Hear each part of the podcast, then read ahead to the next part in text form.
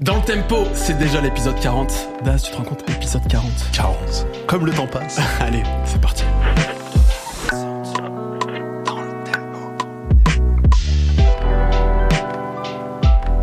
Eh bien voilà, comment vas-tu mon cher Daz? Bah écoute, ça va super.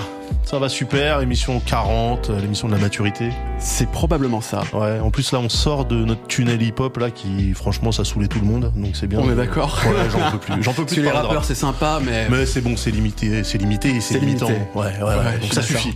Mais ça tombe bien Daz, parce Oui. qu'on a un univers complètement différent Eh oui.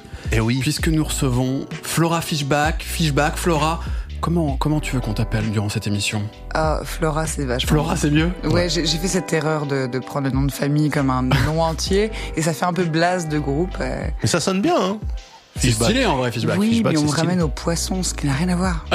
Ouais. Qu'importe. Bah si, ça veut dire ruisseau de, des, des poissons ou... Vous êtes bien renseigné. Ah oui, j'ai lu les, j'ai lu les fiches Wikipédia, moi. Je, je travaille. Je, Tu travailles je fais, je fais mes enquêtes avant, avant les lives, bien sûr, toujours. Bon, Flora, en tout cas, c'est un grand plaisir de te recevoir. Merci de m'accueillir. Pour ceux qui ne te connaîtraient pas, tu es artiste, musicienne, euh, autrice, compositrice, interprète. Tu as ton actif. On peut dire que le premier truc qui marche bien pour toi, c'est l'EP en 2015 euh, intitulé Fishback d'ailleurs. Ouais. Et puis, tout nom, simplement. quoi. Ouais. ouais, enfin, pas de nom officiel, c'est euh, Fishback. Oui, parce que c'est un truc adolescent. Le, le premier disque qu'on sort, en général, euh, tu sais, on est dans sa chambre, on fait nos musiques, et puis d'un coup, on, on doit le donner le truc, alors mettre un nom dessus, c'est étonnant, ouais. C'était compliqué. Ouais. En tout cas, tu as eu moins de complexité. C'était moins compliqué de trouver ensuite parce que tu as sorti trois albums. Euh, dont une version de luxe, on va être un peu plus précis. En gros, tu as à, la, à ta merci en 2017, version de luxe un an après en 2018, et puis le tout dernier album en date, c'est Avec les yeux en 2022. T'as aussi un paquet de collaborations. Euh, je suis tombé sur les trucs, je ne connaissais pas ce morceau, il est très cool avec Lockhart, Ouais. qui, est, qui, mais qui, qui date un peu maintenant, mais euh, très bonne collaboration, le morceau est trop cool. Ultra cool. Euh, Un garçon que j'ai rencontré euh, par hasard dans un festival. On est venus très amis. Il avait un morceau et on a chanté dans un dans un registre qui n'était pas forcément le mien, mais c'est surtout un morceau d'une grande amitié. Ok. Et pour ça, c'est c'est drôle que tu me que tu me le rappelles ce morceau. Ouais. Des collaborations aussi avec François Atlas. Euh, je suis tombé sur un remix de Feu Chatterton aussi. Alors, Ouais. j'ai été étonné que ça soit intitulé remix. C'est parce que t'as vraiment revu complètement le morceau. En fait, les Feux chez Tarton que j'adore, euh, ont fait un appel à remix euh, sur leur page Instagram il y a quelques temps. Et euh, ils ont envoyé les stems, quoi. Tu pouvais télécharger les, les pistes et faire toi-même ton remix. C'était vraiment un appel au, au remix. Et j'ai créé une adresse mail, euh, parce que c'est mes copains, en fait, on se connaît. Et j'ai créé une adresse mail euh, anonyme. J'ai fait le remix et je leur ai envoyé. Et c'est avéré qu'ils ont sélectionné mon remix parmi plein de... Sans savoir que c'était Sans toi. savoir que c'était moi. Mais je voulais, moi, je voulais euh, vraiment être à la même échelle que, que Ouais, le Pas Kidam de, qui fait pas un de remix traitement de faveur. pas de traitement de faveur. Je voulais pas qu'ils me mettent en valeur parce que c'était un truc de copain, etc. Et par hasard, ils ont quand même choisi ce remix, donc je suis vraiment contente. C'était mon premier exercice de remix. J'adore ce morceau, j'adore ce groupe, et puis j'ai fait ça en une soirée, c'était drôle, et, et on l'a sorti, donc c'est vraiment cool. Très cool. T'as- Mais t'as t'as des histoires étonnantes de toute façon parce que j'ai même, je suis tombé aussi sur un, un morceau sur euh, l'album de luxe Pouvoir de Bernard Lavillier, qui est un album qui date de 1990 Ah, et sur lequel tu reprends un morceau de Bernard Lavillier et tu apparais dans la version de luxe. Ouais, alors ça c'est fou. J'avais fait une reprise d'un morceau de la Villiers qui s'appelle Nightbird, Ouais. qui est un morceau Qui est sur le que je vous recommande. Qui est sur le premier EP, si je dis pas de bêtises. Euh, ouais, Ouais. ma, ma reprise, oui. Ouais. Et, euh, et cet album-là, euh, enfin ce, ce morceau-là, pardon, de de La Villiers, je le trouvais fouillissime. euh, Et j'en ai fait une toute autre version. Il l'a su Ok. et il m'a écrit. Ok. J'étais dans un drôle d'état, t'imagines Ouais, ouais. Et, euh, et quand il a voulu rééditer ce- ce- cet album-là, euh, euh, qui est un album très étrange, mais très visionnaire, je crois, à la fois parce que Mm. les paroles euh, de pouvoir résonnent d'autant plus aujourd'hui. Eh bien, il m'a invité, d'ailleurs, et Feu Chatterton et Jeanne Chéral aussi, à reprendre un des morceaux de de l'album, et j'ai fait un truc très euh, très psyché, fantomatique. Euh, euh, ouais, c'était un bon exercice et un honneur quand même de pouvoir. Bah, c'est euh, quelque chose. ouais. Moi, j'aime bien Bernard Lavillier Daz. Bah, c'est un type. euh, Ça commence mal. Bah. Non, non, non, mais moi, je- enfin, Bernard Lavillier, on en parlait justement euh, dehors là, avec, je sais pas avec qui, c'était avec Ellie ou Sam. Ouais. Euh, bon, bah, c'est un mec, euh, dès qu'il découvre un pays du tiers-monde, il faisait un album. Moi, je trouve ça cool, tu vois. Non, mais, tu vois. C'est assez bien Le résumé. mec, il part en Guyane, il fait un album, bim, tu vois, il part au Brésil, il fait un album. C'est très cool. vrai. Ouais, c'est un peu très Tintin, vrai. tu vois. Attention, c'était c'était aussi une époque, tu sais, Oui. même dans les années 80 par exemple, il y a eu beaucoup de trucs de oh là là, on s'est vachement éclaté, on a pris plein de- plein de coke, on a fait de la connerie avec du plastique et du pétrole. Ah en fait, il y a plein de gens qui souffrent. Ouais. Ce serait peut-être pas mal qu'on qu'on en parle en fait Ouais, de, ouais, de cette problématique. Donc il y avait un truc comme ça. Mais par contre, c'est vrai que la Villiers, donc c'est très drôle ce que tu dis et je trouve assez juste. Cependant, c'est un mec qui a été très constant dans sa carrière, dans sa Ah oui, musique. bien sûr. Et, euh, et euh, là où beaucoup d'artistes n'ont pas su, euh, c'est- percer c'est facile, durer c'est plus dur. Ah complètement. ouais. Et, et Lavillier, il a ce truc où il est constant.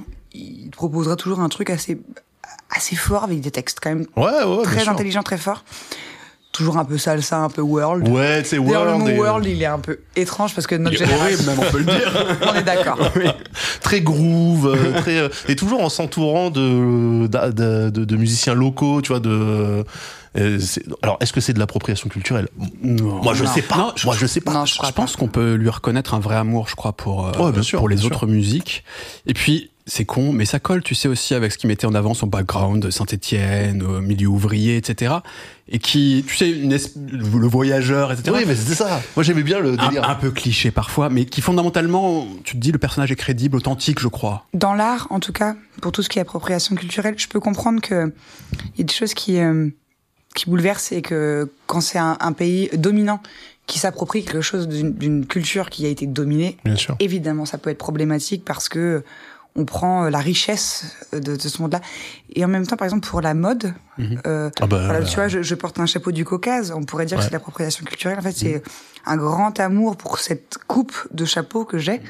euh, pour euh, pour ce peignoir là c'est des Québécois qui l'ont fait c'est un, grand amour et euh, une façon aussi de le mettre en avant Ah, bien il sûr. faut pas qu'elle soit maladroite il faut qu'elle soit bien amenée Non, mais c'est très touchy de, de, de, de parler de ça maintenant, alors qu'effectivement, dans les années 80, personne se posait la question. Et, euh, Et le- le si t'avais en- envie en tant que femme de te déguiser en geisha, il y a personne qui venait je, t'emmerder. je- je crois euh, que le vrai truc, et on, putain, on commence sur les chapeaux de rose de podcast, sur, des- sur les vrais sujets. pourquoi pas? Mais c'est euh, en fait euh, utiliser des codes esthétiques parce qu'on les trouve beaux, etc. C'est une chose. Ce qui est emmerdant en fait, c'est quand ça devient un business, que tu génères de l'argent et que tu ne donnes aucun crédit ou aucun fric aux gens dont tu utilises la culture initiale quand même. Mais ça, l'industrie du luxe le fait aussi. Là, c'est un peu plus On va pas dénoncer, mais quand même.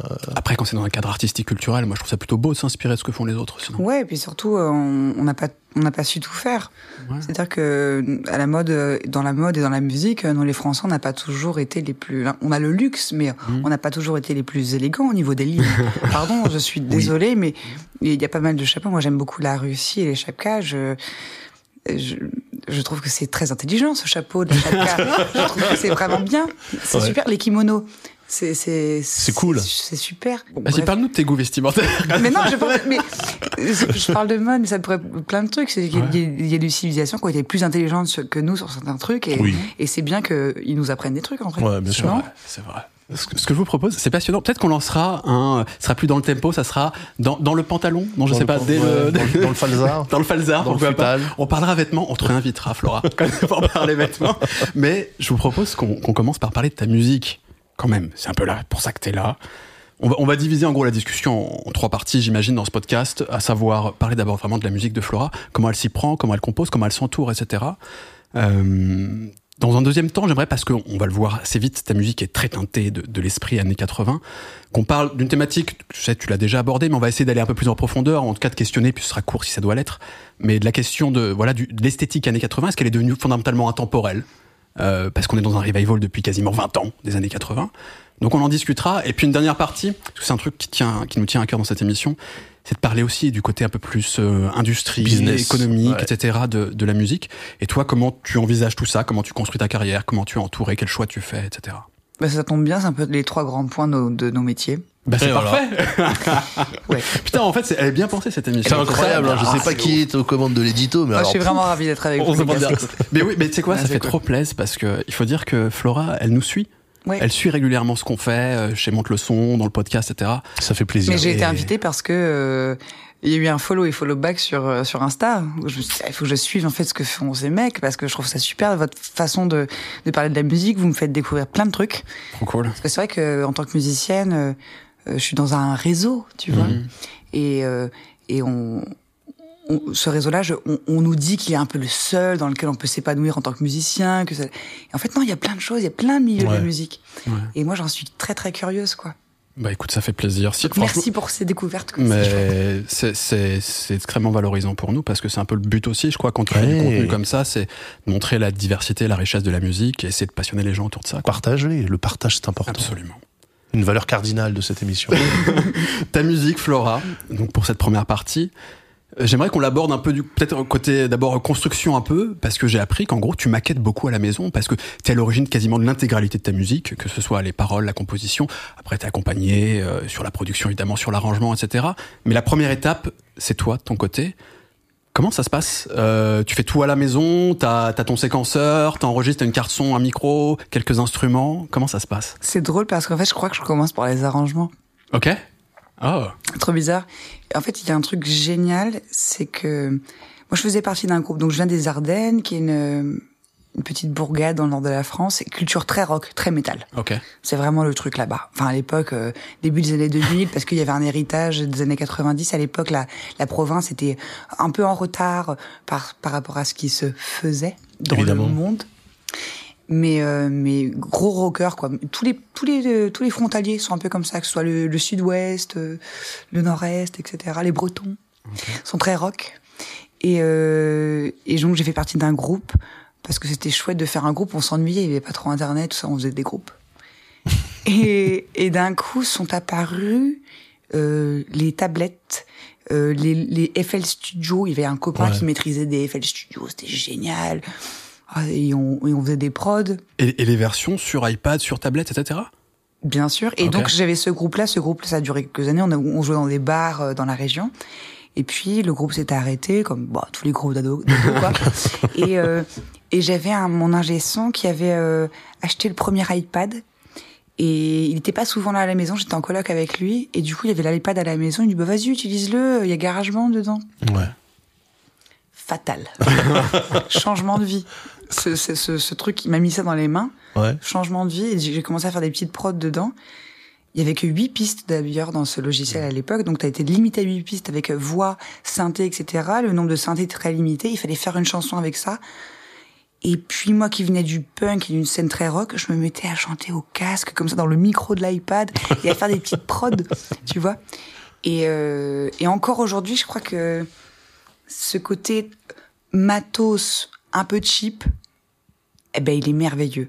Travailler avec les outils que tu as euh, et qui sont pas forcément les plus grandiloquents. Aujourd'hui, on adore les grands studios avec des synthés et des guitares incroyables, Ce qui est cool aussi. bien sûr. Mais Mais la, la, la contrainte, en tout cas technique, d'un Ah, outil. Ouais. Enfin, on a tous eu un jouet enfant, euh, un jouet de musique qui nous a amené à vouloir euh, travailler un instrument. Ben moi, c'est en tout cas, ça a été ça. et, et cet outil, c'est tes premières approches même de la composition, vraiment en tant que telle? Bah ouais. Ok. Euh, J'avais pas l'idée d'être compositrice, mais le, le, le format, en fait, aussi. Ah, le midi. Ouais. Écrire en midi, voilà. Comme je suis pas une très grande joueuse de, de, de piano et de synthé, de pouvoir écrire toutes mes harmonies en midi et de visualiser la musique, ça c'est très nouveau quand même. Ouais. Euh, Enfin, à part pour les vrais geeks, les partitions, tout ça, je pense que les mecs, euh, ils, écrivaient une partition, ils avaient les notes dans la tête. Enfin, c'est vraiment du, du- Ouais. ce qu'on appelle nous du génie. Et mais d'avoir le midi, c'était fou. Enfin, c'est ça qui a tout. Pour ceux qui nous suivent et qui sont un peu moins techos dans, dans la musique, c'est un protocole, en fait, un langage entre guillemets, ce qui permet par exemple d'écrire de la musique et ensuite d'envoyer le signal dans des instruments différents, etc. Donc euh, effectivement, de quand déplacer les de notes, déplacer machin, quand t'es pas super claviériste, par exemple, effectivement, faire euh, une ligne mélodique ou je ne sais quoi ou des accords, etc. C'est plus simple quoi avec le midi. Moi, j'ai souvent dit, moi, ma, ma façon d'être musicienne, c'est de déplacer des carrés euh, Ouais. de haut en bas et de gauche à droite. Ah, donc tu utilises vraiment le piano roll et t'y vas comme ça, tu cliques. Et... Ouais, je fais des accords de merde, et puis après, je bouge des carrés dans l'espace et le temps. Et, euh. Et comment tu, euh, tu bascules de. Alors, donc, tu disais, t'es plutôt dans, le circuit punk, etc. rock à la musique que, tu fais aujourd'hui Est-ce que c'est à travers ces outils justement que tu, tu fais un peu avec ce que tu as aussi à disposition Ou c'était une envie initiale artistique T'avais envie, j'ai envie de faire cette musique? Non, pas du tout. Il y avait une envie de... Je pense qu'on fait tous de la musique. Il y a un truc qui est génial dans la musique, c'est que, contrairement à un comédien ou quoi, ou, ou n'importe quel autre métier, si personne veut t'écouter ou te regarder, bah tu peux continuer à en faire. Mhm. Tu vois, c'est un truc qui... Il y a plein de musiciens du dimanche, peut-être qu'ils Ouais. nous regardent d'ailleurs. Je sais pas quelle caméra regarde quand je dis ça, parce que je me- on, on s'adresse à des gens, mais... Bah, t'en, t'en as deux là déjà qui te regardent. hein. Bien sûr. En regardant là, en tout cas, effectivement, Voilà, tu non, mais on est on est on est tous des musiciens du dimanche avant tout, euh, à, à part si on est déjà une famille le Effectivement, musicien du dimanche, là, ça nous correspond. Complètement. Mais ouais, mais c'est c'est c'est la plus belle euh, c'est la plus belle émotion parce que c'est intime, ça fait du bien. En fait, c'est une thérapie la musique, ça te fait du bien d'écouter de la musique, d'en faire, même de gratouiller. Mon père a acheté une guitare, il a jamais joué de sa guitare. il était juste content de faire ding, Gling. C'était son plaisir, et puis d'avoir une guitare dans la maison. Enfin, Ouais. c'est- beau en fait, c'est un sentiment qui est assez joli. Parce que ça, ça, ça vaut rien que que l'épanouissement d'un truc de beauté euh, très intime. Donc ça, je trouve ça bien. Et et donc non, il n'y avait pas cette volonté de composer des trucs. mais euh, mais après il y a eu Internet, donc c'était cool de pour d'avoir un SoundCloud. Donc je faisais mes petites maquettes, je fais un SoundCloud, je les partage à mes potes. Eh les gars, écoutez, j'ai fait une petite prod et tout ça. Et puis de fil en aiguille, euh, comme le SoundCloud, le SoundCloud était public, bah euh, euh, j'ai rencontré des gens par Internet. Je te parlais d'Armanet en off. On s'est rencontrés comme ça Juliette SoundCloud. Armanet, ouais. Juliette Armanet, on s'est rencontrés sur SoundCloud. Elle avait écouté, un- j'avais fait une reprise d'un morceau qui s'appelait La Babouche Ouais. de Salim Malali, morceau que j'adore. Et euh, elle l'a découvert, on s'est écrit, on a échangé, tatati tout. Euh, pareil, un ingé son qui m'a trouvé, qui me dit attends, faut que j'envoie tes maquettes et puis de fil en aiguille, voilà. Et comment ils tombaient sur ton SoundCloud, ces gens-là? Parce que tu, faisais un peu, tu communiquais un peu quand même autour de cette Parce musique? que ah non, parce que aussi j'étais une folle de musique et donc j'allais dans tous les concerts. Donc dans tous les concerts de Champagne Ardenne, euh, je prenais des trains et j'allais voir les concerts de rock un peu partout. Puis euh, par hasard, tu, tu bois une bière, tu rencontres un gars, ah tu fais quoi? Bon, je je fais un moi aussi je fais un peu de musique et puis tu parles et puis t'échanges ton SoundCloud et puis voilà. Le réseau? Et Ouais. Conseil pour tous ceux qui nous regardent, nous écoutent, qui ont envie de travailler dans la musique, que ce soit en tant qu'artiste ou autre, Ouais, aller dans les concerts et rencontrer des gens, c'est quand même en général une bonne solution. ça marche comme ça et c'est super parce que là on parle de réseau comme si c'était un truc un peu obscur et euh, copinage t'as filé à tout. Pas du tout. Enfin quoi que si en fait l'amitié. elle non si parce que l'amitié est très importante. On ferait rien sans les autres. Mhm. Et on ferait rien si on a- on n'avait pas un, un, un truc commun avec des gens, un amour commun pour certaines mélodies et et, et puis donc il y a la musique, les musiciens, mais les ingés, les producteurs, euh, les attachés de presse, Les gens qui t'accompagnent sur les les gens tournées. qui font des webzines, euh, qui ont des petites pages Insta de, de, de, de mise en valeur de ch- choses qu'ils aiment. En fait, on forme un tout, tu vois. Ou le mec qui sert au bar, ou la femme qui nettoie les toilettes aussi après le après le concert. Tout ça forme un tout et euh, bah ouais, ça marche comme ça et presque tant mieux parce que au moins c'est un bon rapport. ça. Tu, euh, tu parlais de clavier, tu joues un peu de gratte aussi, un peu de guitare. C'est euh, très vite, tu t'es mis à. Pardon, je suis méga snob Pourquoi? Parce que j'ai un problème avec euh, ouais la gratte. Tu joues pas La le, guitare. Le terme ou De la guitare, ouais. vrai La guitare. J'ai un problème, j'ai un problème, je suis extrêmement snob. Par exemple, Zikos, Ouais, Tu utilises pas le je l'ai terme. interdit en tournée. c'est vrai. Je dis, on n'est pas des Zikos, on est des musiciens. C'est vrai que c'est snob. C'est hyper snob. Moi j'aime bien utiliser ce terme. Mais la gratte, ouais, la gratte, c'est un peu, La guitare. ouais, bon, je joue de la gratte. Est-ce que tu, Attention, j'adore les musiciens du dimanche, mais là, tu, tu nous excuses, on peut, on reprend, on dit, euh, tu La joues de la guitare. ça, ça va comme ça ou? J'ai été hyper snob, là, tout de suite. Un peu, mais les gens Non, mais c'est jugeront, c'est pas grave. Les mots ont un sens. Les mots ont un sens. Ouais, je joue un peu de guitare. Je joue un peu de gratte. Tu t'es. En plus, d'ailleurs, non, en plus, c'est vrai. Je suis pas une vraie guitariste parce que j'ai une guitare très cheap qui m'a coûté 300 balles et euh, que j'adore, donc, euh, Et il y a des super guitares à 300 balles aujourd'hui. bien Ah, sûr. C'est un expert, hein, il peut te. Ouais, je peux t'en parler. je- je- pendant trois ans, Il en a testé. j'en ai hein. vu des guitares, j'en ai newsé des guitares. Et tout. Pourquoi? Parce que je bossais pour euh, Audiofanzine avant et j'étais le- Ah. le, le chef de la rubrique guitare. Donc je testais les guitares, je newsais tout ce qui sortait. Ok. etc. Il joue de la gratte. Oui. Il joue de la gratte. Absolument. C'est un gratteux. On a dit qu'on disait pas de- C'est un zikos. non, c'est moi, je me reprends, je me déteste. ça va pas du tout. Non, mais écoute, parlons de guitare.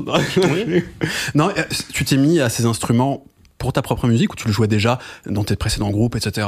ou- Ah non, mon précédent groupe, j'avais un peu de guitare, mais euh, d'ailleurs, je pense que j'ai le même niveau qu'à mes 15 ans, c'est-à-dire euh, trois barrés. Horrible.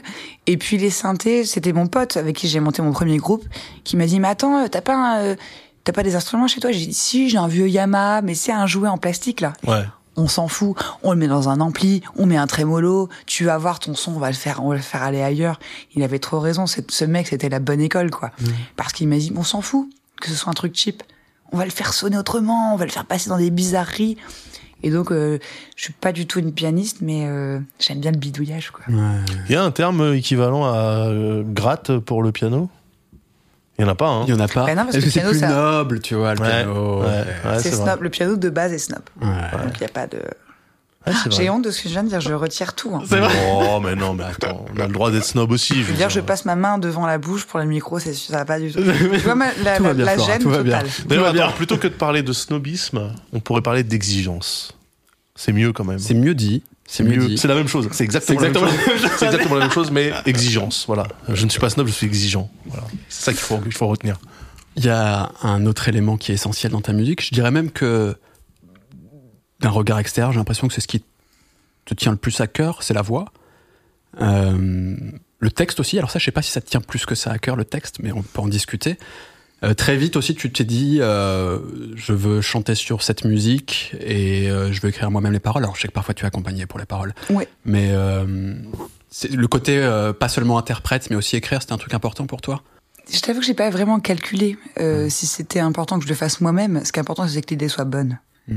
Et quand il est arrivé le, des rencontres, notamment avec Olivier Valois, qui a écrit pas mal de, de, de textes avec moi, c'est simplement cette rencontre et il m'a envoyé des, des mots qui étaient euh, fous. Il disait, il disait mieux ce que je pensais que ce que je pensais. Ouais. C'est ça les universalistes, avec quand même pas mal de folie et de poésie euh, et de trucs qu'on capte pas tout de suite, mais euh, non, c'était pas important de le faire soi-même. C'était, euh, par contre, on- j'en reviens juste à la voix. Ouais, ça, ça par contre, l'exploration vocale, c'est euh, c'est assez chouette. La voix, c'est l'instrument que tu peux transporter partout, que tu choisis pas, et en même temps que tu peux travailler vraiment. Ça, j'y crois. euh, et sans moyens, sans pognon, sans rien, là, ta voix, tu peux la bosser, quoi. Tu, tu penses que tu avais un truc quand même euh, quasi du domaine euh, de l'inné, dans le timbre, etc.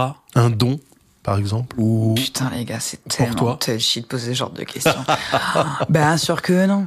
Évidemment que non. Tu, ça, ça, tu le sais pas. Alors, on déteste tous sa voix. Imaginez, vous vous rappelez la première fois que vous êtes entendu enregistrer.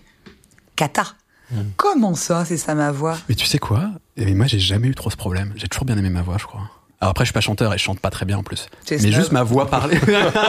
Mais comme ça, on partage, on prend un peu de snobisme chacun. c'est cool. ça. Non, c'est pas du snobisme, c'est que tu t'es, tu t'es connu assez vite et ça, c'est vachement cool. Est-ce que tu l'aimes- tu l'apprécies plus ta voix aujourd'hui? Bah, en tout cas, je sais travailler avec elle. Ouais. Euh, et en tout cas, on n'a pas la, la voix que, comme ça résonne dans nos os, Ouais. dans notre tête, dans tous nos trucs, on n'a pas la voix que les gens entendent. Et ça, c'est un truc trop bien parce que euh, je rebondis sur la gratte. C'est foutu- on est foutu pour le reste non, mais ça, c'est un truc. Alors, c'est c'est pas le cas avec la guitare électrique parce que ça passe par l'ampli. L'ampli, tu te le prends de la même manière que les autres, entre guillemets. Euh, une guitare acoustique, Ouais. quand tu la joues toi et ceux qui l'aperçoivent en face, ça n'a rien à voir. Et je pense, enfin, je faisais ce parallèle euh, guitare-voix où effectivement, comment ça résonne en toi, etc. C'est pas la même chose que ce que tu proposes aux autres. Ouais, quand tu joues euh, Jeux interdits sur la plage, euh, c'est pas ce que les Ah bah, gens je, entendent. je- je t'assure, bah déjà, ne serait-ce parce que la rosa s'est orientée d'une certaine manière, que la projection du son Mhm. se passe d'une certaine manière, et puis en plus, tu sais, t'as les, t'as les vibrations, etc., comme c'est collé à ton corps, etc. Donc il y a quand même un ressenti assez différent quand tu joues et Ouais. ce qui est entendu par les autres. Ah, c'est intéressant comme. C'est euh, c'est très certain. Et je m'étais jamais posé la question par rapport aux guitares acoustiques parce Ouais. que j'en joue peu et que ça m'a pas autant choqué que la voix. Parce qu'une guitare, quand bien même il y a un tas de guitares, un tas de cordes, etc., ce sera jamais aussi singulier qu'une voix. Parce qu'une voix, il n'y a pas que la voix et ni le timbre, il y a aussi la, la manière de bouger le corps, etc. Mais je m'étais jamais fait la réflexion pour, le, Ouais. pour la guitare. Je, genre, la prochaine fois que je ma petite, ma petite Gibson, là, je vais y penser. Mais, mais, mais fais l'exercice et après tu l'attends à quelqu'un qui la joue devant toi. Alors, c'est difficile à juger Oui, parce parce que c'est que- pas le même jeu, etc. Mais ça te donne une idée quand même.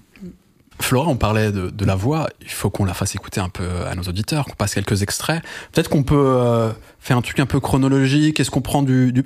Et il y a des trucs dispo sur Internet de ce que tu faisais avant avec ton groupe? Mais sur Oui, bien sûr. Comme mon Skyblog, il est sur Internet. C'est vrai? On, écoute un, on s'écoute un petit truc ou pas? Bien sûr, j'ai un Skyblog. Ouais. Je vous le donnerai pas. T'assumes ou pas cette musique de l'époque? Absolument, ouais. J'assume parce que ce qui est important, je crois, dans une dans une vie, c'est l'évolution. C'est ok d'avoir fait des trucs un peu merdiques ou, Mhm. enfin, qu'on trouve merdiques parce qu'à l'époque, on l'a fait avec tout notre cœur. Et bah ouais, j'étais gamine. Ouais, j'avais 19 ans. Bah oui. Et, Normal. Et donc, euh, ce qui est drôle, c'est comment on évolue. Ça, c'est beaucoup plus intéressant que de se juger. Est-ce qu'il y a un morceau Alors très clairement sur le premier EP, je pense que l'un des plus, celui qui a le tourné le plus, c'est probablement Mortel. Ouais. Euh, Est-ce que toi, t'en as un qui tient plus à cœur qu'un autre de morceaux Non, c'est Mortel, bien. ça te je pense bien? que c'était le- le premier, en tout cas, le premier euh, truc un peu véritable euh, et que, que j'ai pu donner Ouais. à l'époque, ouais. Bah écoute, on s'écoute un extrait de Mortel, Fishback.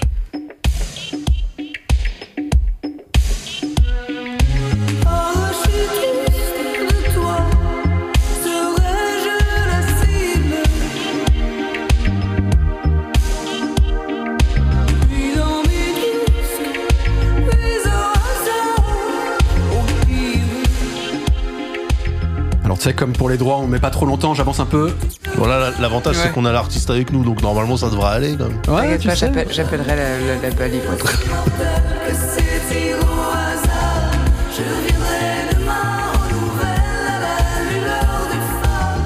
Ok. Donc là, on est sur le premier EP 2015. Euh, 10 years old me, quoi. Tu, tu réécoutes parfois tes, tes morceaux? Ah bah non, parce que je les joue en live tout le temps. Par exemple, ce morceau-là, j'ai pas le choix. Il y a un truc très bizarre dans ce métier de musicien.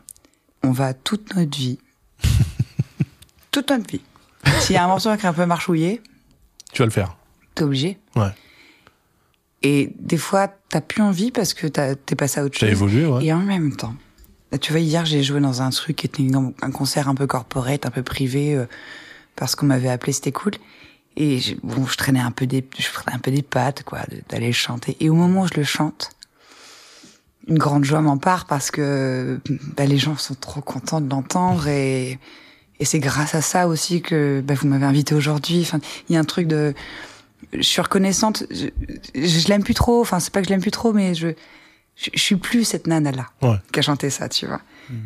Mais je l'aime bien, puis grâce à, à ça, à elle, je, je, je peux me permettre de faire d'autres choses aujourd'hui. Donc oui, c'est assez, j'ai un rapport assez tendre finalement avec cette musique-là. Ouais, il y a pas de, il y a pas de, de, de truc que tu t'interdis de jouer en disant, bah non, c'est bon, je suis passé à autre chose. Après, on peut toujours se réinventer, c'est-à-dire qu'on pourra aussi euh, réarranger un morceau, Ouais. euh, l'amener autrement en live si vraiment on est agacé. Et ça, je peux le comprendre. Mais m- moi-même, tu vois, il y a quelques années, euh, j'étais en vacances. Et là, j'apprends que sur la plage, à côté de là où j'étais, il y avait la compagnie créole qui faisait un concert. ok. ok, guys. Donc, imagine ma hype. Bien sûr. Dingue. Chausse tes chaussures et c'est parti. Mais on était avec mon mec, on était comme des fous. On y va et qu'est-ce qu'ils font les mecs? Ils nous font euh, le Douanier Rosso et tous les tubes, ils nous le font en un medley. Ok. et ils jouent tous leurs nouveaux morceaux qu'on a. Pardon. Ouais, on s'en fout. C'est Ouais. pas le. On n'est pas venu pour ça. Ouais. Et du coup, ils nous font tous leurs tubes qu'on adore, déteste, adore. En 4 minutes. mais qu'on après- connaît par cœur. Et en Ouais. 4 minutes, ils nous le font tous. On s'est regardé comme ça. On était dégoûtés. Donc, On veut les versions longues. on veut les versions entières du Donny Rosso, s'il Ouais. vous plaît. quoi. Donc, euh, Le bal masqué aussi. et- à qui le dis-tu? Donc moi, j'aurais voulu te raconter que j'ai vu le bal masqué vraiment ouais. par les vrais interprètes de l'époque. J'ai pas. Donc, euh, Donc, j'ai chanté Mortel euh, toute ma vie si on m'invite encore à la jouer. Donc je. Ouais, donc c'est vraiment par, euh, pour donner aux gens ce qu'ils veulent vraiment, quoi. Pour- non, pour le partager ensemble, parce Ouais. que. euh, Parce que tu sais que des gens s'attendent à ce que tu joues, donc tu. Oui, parce que ça, ça fonctionne bien et puis que en vrai j'aime bien jouer. Tu vois, hier Ouais. j'étais moi-même surprise. En ce moment, je suis en train d'écrire un tout nouveau disque, donc je suis très très loin de tout ça. Ouais.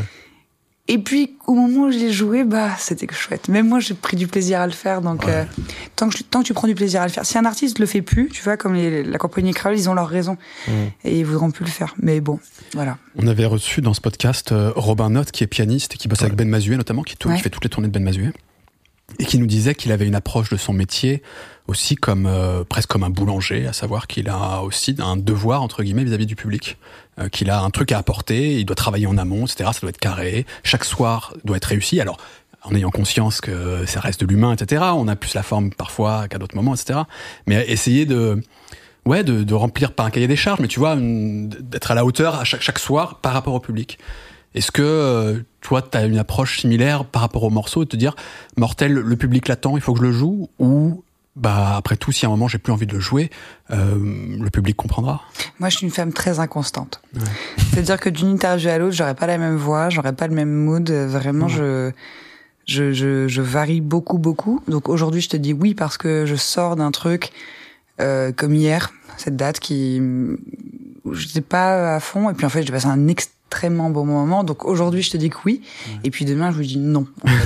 Possible. En fait, j'ai dit de la merde. C'est très drôle d'ailleurs que quand on fait les interviews, on te dit ah non, dans telle interview, vous avez dit ci, ça, ça. Ah bon, j'ai dit ça. Ah bon? J'ai dit ça, moi. et puis des fois, t'es pas en accord avec toi-même. Mais ça, je pense que c'est le lot de chacun. C'est pas forcément un truc de musicien. Tu penses que tu as une voix différente que aujourd'hui que ce qu'on entend sur Mortel? Ou c'est juste que tu chantes de manière différente mais... Je pense qu'on chante de manière différente. Après, on vieillit. Euh, euh, vous, les hommes, vous vous muez de manière assez radicale euh, dans des âges pubères. Nous, pas. Par contre, on a une voix euh, qui va vachement évoluer. Tu vois, les derniers albums de Mylène Farmer, elle qui chantait très très haut, elle peut plus chanter comme ça. D'ailleurs, elle cherche pas à tricher. Maintenant, elle chante avec sa voix qu'elle a maintenant en tant que femme de presque 60 ans. Et c'est très bien. Donc nos voix changent, nos émotions changent, nos façons aussi d'après euh, d'apprivoiser le. On parlait d'outils tout à l'heure, tu vois, GarageBand. Si j'avais un micro comme ça pour enregistrer ma musique et pas le micro d'iPad, eh bien euh, peut-être que je chanterais différemment. L'iPad, il fallait trouver une, une certaine manière, une certaine inclinaison Ouais. pour chanter d'une certaine manière, donc chanter très peu fort. Euh, quand j'étais en un groupe de punk, j'étais avec mon batteur là, il tapait tellement fort que j'étais même je mettais mon micro à fond, il fallait ouais. que j'hurle. Ouais. Et du coup, je suis devenue une chanteuse hurleuse. Il y a un truc un peu non mais si je gueule. hein. ah ben je gueule. C'est pour ça que je- quand Je on fait des live sessions, euh, les mecs je leur dis non non, non faites pas à la française, mixez-moi en sous-mix. Ouais. Tu vois très un peu euh, The Journey ou Supertramp. Moi, je pensais que c'était plus sur une recherche esthétique que tu préférais ça. C'est aussi par rapport à ta voix. il y a la contrainte, il y a la contrainte technique ou et puis euh, des fois quand c'est c'est- moi j'aime bien gueuler quand je chante. Alors du coup faut que je sois loin du micro. Ouais. Les ingés sont détestent. et euh, coucou. et, euh, et et puis surtout j'aime bien que ce soit sous-mixé par contre parce que si tu gueules et que tu mixes trop fort bah c'est un sup, c'est juste une femme qui crie quoi donc euh, non. c'est non. Donc c'est un truc un peu oui c'est esthétique et c'est aussi la contrainte et euh, et les voix les voix elles changent mais je trouve ça bien quoi de c'est un truc que je répète souvent en interview, mais on parle pas euh, de la même manière à son amoureux qu'on parle euh, à, à son boss ou au mec dans la rue, tu vois. Donc euh, trouver sa voix, je trouve ça un peu un leurre, quoi. Euh, c'est juste garder un personnage. Ceux qui trouvent leur voix gardent un personnage. euh, et je les admire d'ailleurs une constance. Moi, je suis très inconstante et euh, je, Donc d'un projet à l'autre, ça peut euh, ah changer radicalement, quoi. Je suis, je suis pas du tout digne de confiance. C'était déjà le cas sur le, sur le premier EP. Tu penses qu'on peut s'écouter un extrait où tu penses Ouais, avoir si une voix veux. différente Ou euh, Après, on pense toujours qu'on fait des choses différentes. Tu vois, moi, j'ai fait un deuxième disque. J'ai dit, attends, mais je suis parti dans des trucs totalement différents. Oui, oui, bon. oui, bien sûr. Oui, t'as mis plus de guitare. Euh, C'est vrai qu'il y a plus de guitare sur l'album. et pour moi, j'avais fait un truc totalement road song, euh, rien à voir, c'est pas du tout 80s. Mon producteur m'a dit oui. Ouais. Oui, oui, oui. C'est super. Tu parles de avec les yeux par rapport à ta merci. Oui, c'est ça oui, oui. Ou d'ailleurs, ça peut être sur, euh, sur À ta merci 2017, hein, qui arrive donc deux ans après l'EP. Euh, T'as un morceau où ta voix serait différente, ou que t'apprécies, ou qu'on pourrait, dont on pourrait s'écouter un extrait? Bah ouais, il y a, il y a- en tout cas, il y a des explorations. Je sais pas, un morceau qui s'appelle Un beau langage, qui Ouais. était assez doux. Euh, Ok. Assez balade, voilà. Eh ben écoute, on s'écoute un extrait Un beau langage, fishback. C'est très instruit au début. Et, et elle dit ça sans, sans écouter, hein, elle a même pas le casque. Ouais. Elle Ah sait bah, je chaque connais seconde. pas, bah oui. J'écoute à l'aveugle. J'avance un petit peu, elle refait l'instru. C'est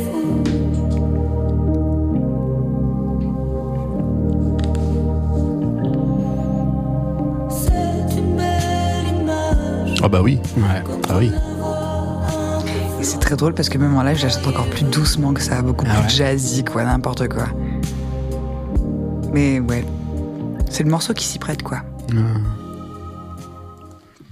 Est-ce qu'il y a des, des espèces de. avec le recul entre guillemets, ta carrière est pas si ancienne, mais mine de rien, j'imagine que tu peux voir quand même des espèces d'étapes, des jalons, Mm. euh, à travers tes morceaux, j'entends.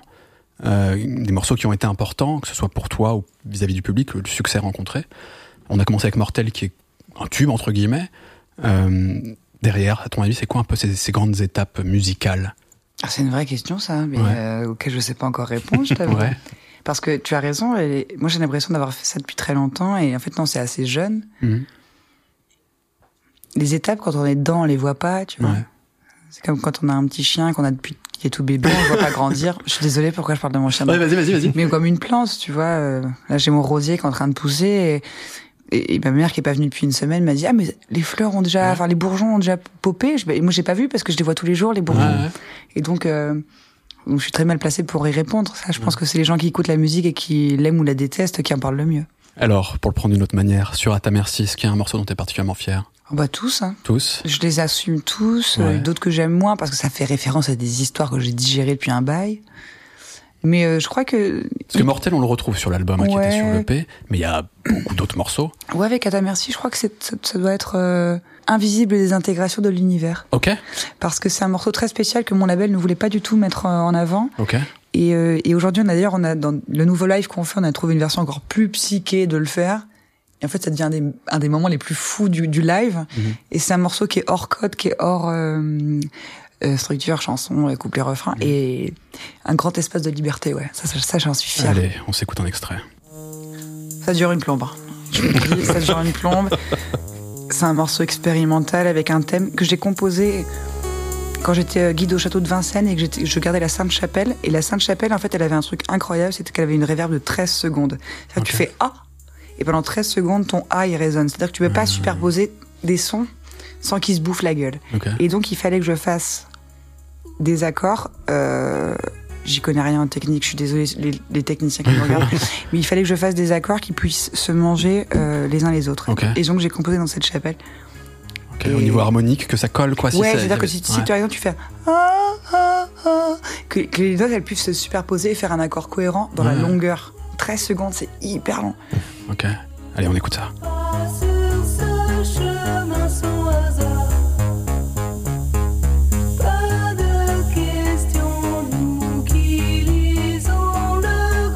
C'est très ecclésiastique. C'est vrai, mais tu parlais Bah de la. Sainte-Chapelle, c'est maintenant. ouais. Ouais, tu sais qu'à l'époque il y avait les accords. euh, Comment s'appelle comment s'appelle-t-il? Il y a un nom. Attends, ça commence par un T. Il y a des accords et des notes qu'on pouvait pas faire, qui étaient interdites par l'Église sur cette bûche. Ah, le triton Non Voilà, Ouais, le triton. ouais, Eh ben, euh, très intéressant. effectivement. Ouais. Ok.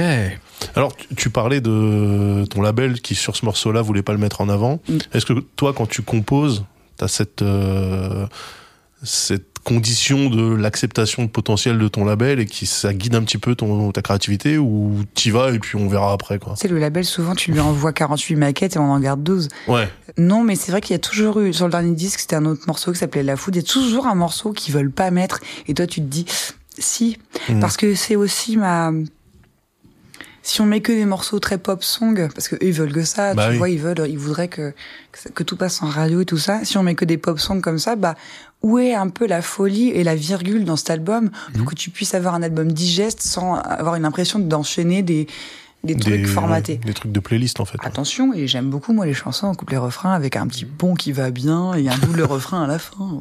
tu vois. Mais euh, Pas que ça, quoi. c'est un espace de liberté. Et, et puis si un jour j'ai envie de prendre la tangente et de faire un album d'expérimental ambiante euh, chelouche, j'aurais déjà posé des galons quoi. Ce sera pas une surprise, genre un, Ouais. et, un- et une lubie quoi. C'est déjà en moi. J'aime cette musique là. J'aime Magma. J'aime les- j'aime des, des Tangerine Dream. J'aime ces gens qui font des choses. euh, euh, hors format total. Ouais, un euh, peu foutraque, mais, euh, Vangelis, c'est la musique de film aussi. Ouais. Ça, ça me, c'est ma grande passion dans la vie, la musique de film. Vangelis tous les jours. Bien sûr. Les chariots de feu, hein. Alors, tu cites le truc le plus connu bah oui. et qui est devenu presque un mime. Mais euh, la, la carrière de Non, mais Vangelis. Blade Runner, Écoutez le singe ça, bleu, écoutez sûr. le singe bleu, Blade Runner, pff, à tomber par terre. Bah oui. On aime beaucoup Monsieur Papatanasiou ici. euh. Bon, c'est trop bien, C'est vrai Vangelis. qu'il avait, ouais. une, il avait une carrière aussi avant de faire euh, Vangelis. Il avait un espèce de groupe, c'était les Beatles grecs. Quoi. Oui, absolument. Tuerie. Mais j'invite euh, d'ailleurs les gens à regarder euh, une petite série que j'ai faite sur la musique euh, de film euh, Allez. sur euh, sur euh, sur Monte le son. Et il y a quatre ou cinq épisodes même où je reviens un peu euh, sur l'histoire de la musique de film, les spécificités, etc. Mais oui, je l'ai vu. Mais Ouais. elle est super cette série. Matez-la. Merci, merci Cette série est géniale. J'adore les vidéos de Salman. Top. Regardez-les. Putain, je vais garder ce. On va faire une capsule avec Ouais. ça. Mais c'est vrai. sur euh, sur. Donc la- attends, juste. Ouais, vas-y. Donc tu parlais de 48 morceaux pour en retenir que 12. Euh, c'est le ratio habituel sur euh, tes projets ou autant alors, de euh, chutes? Est-ce que Oui, bon, c'est 48 morceaux qui sont pas non plus tous géniaux non plus. Enfin, faut pas non plus en.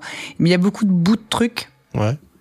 Ou alors, des fois, des morceaux qui sont un tiroir, des morceaux où t'as- tu vois un 5 minutes de morceaux, et en fait, dans le morceau, ils te disent, mais il y a déjà quatre morceaux bien dedans, viens, on les retravaille, etc. Mmh, D'accord. Mais euh, c'est- Mais à quel, euh, enfin, moi c'est un truc qui m'intéresse, c'est savoir à quel euh, moment du processus créatif intervient le. On va pas parler forcément du label, mais en tout cas des avis extérieurs par rapport à parce que toi tu fais tout toute seule, euh, t'es es très, euh, tu maquettes toi-même machin, etc. Donc euh, à partir de quel moment tu juges que euh, là c'est le moment d'avoir les avis des autres par rapport à ce que toi tu ressens ou ce que tu as envie de faire et de te c'est dire. très dur. C'est dur. Hein En vrai, c'est- Ouais. Là, par exemple, je suis en plein dedans.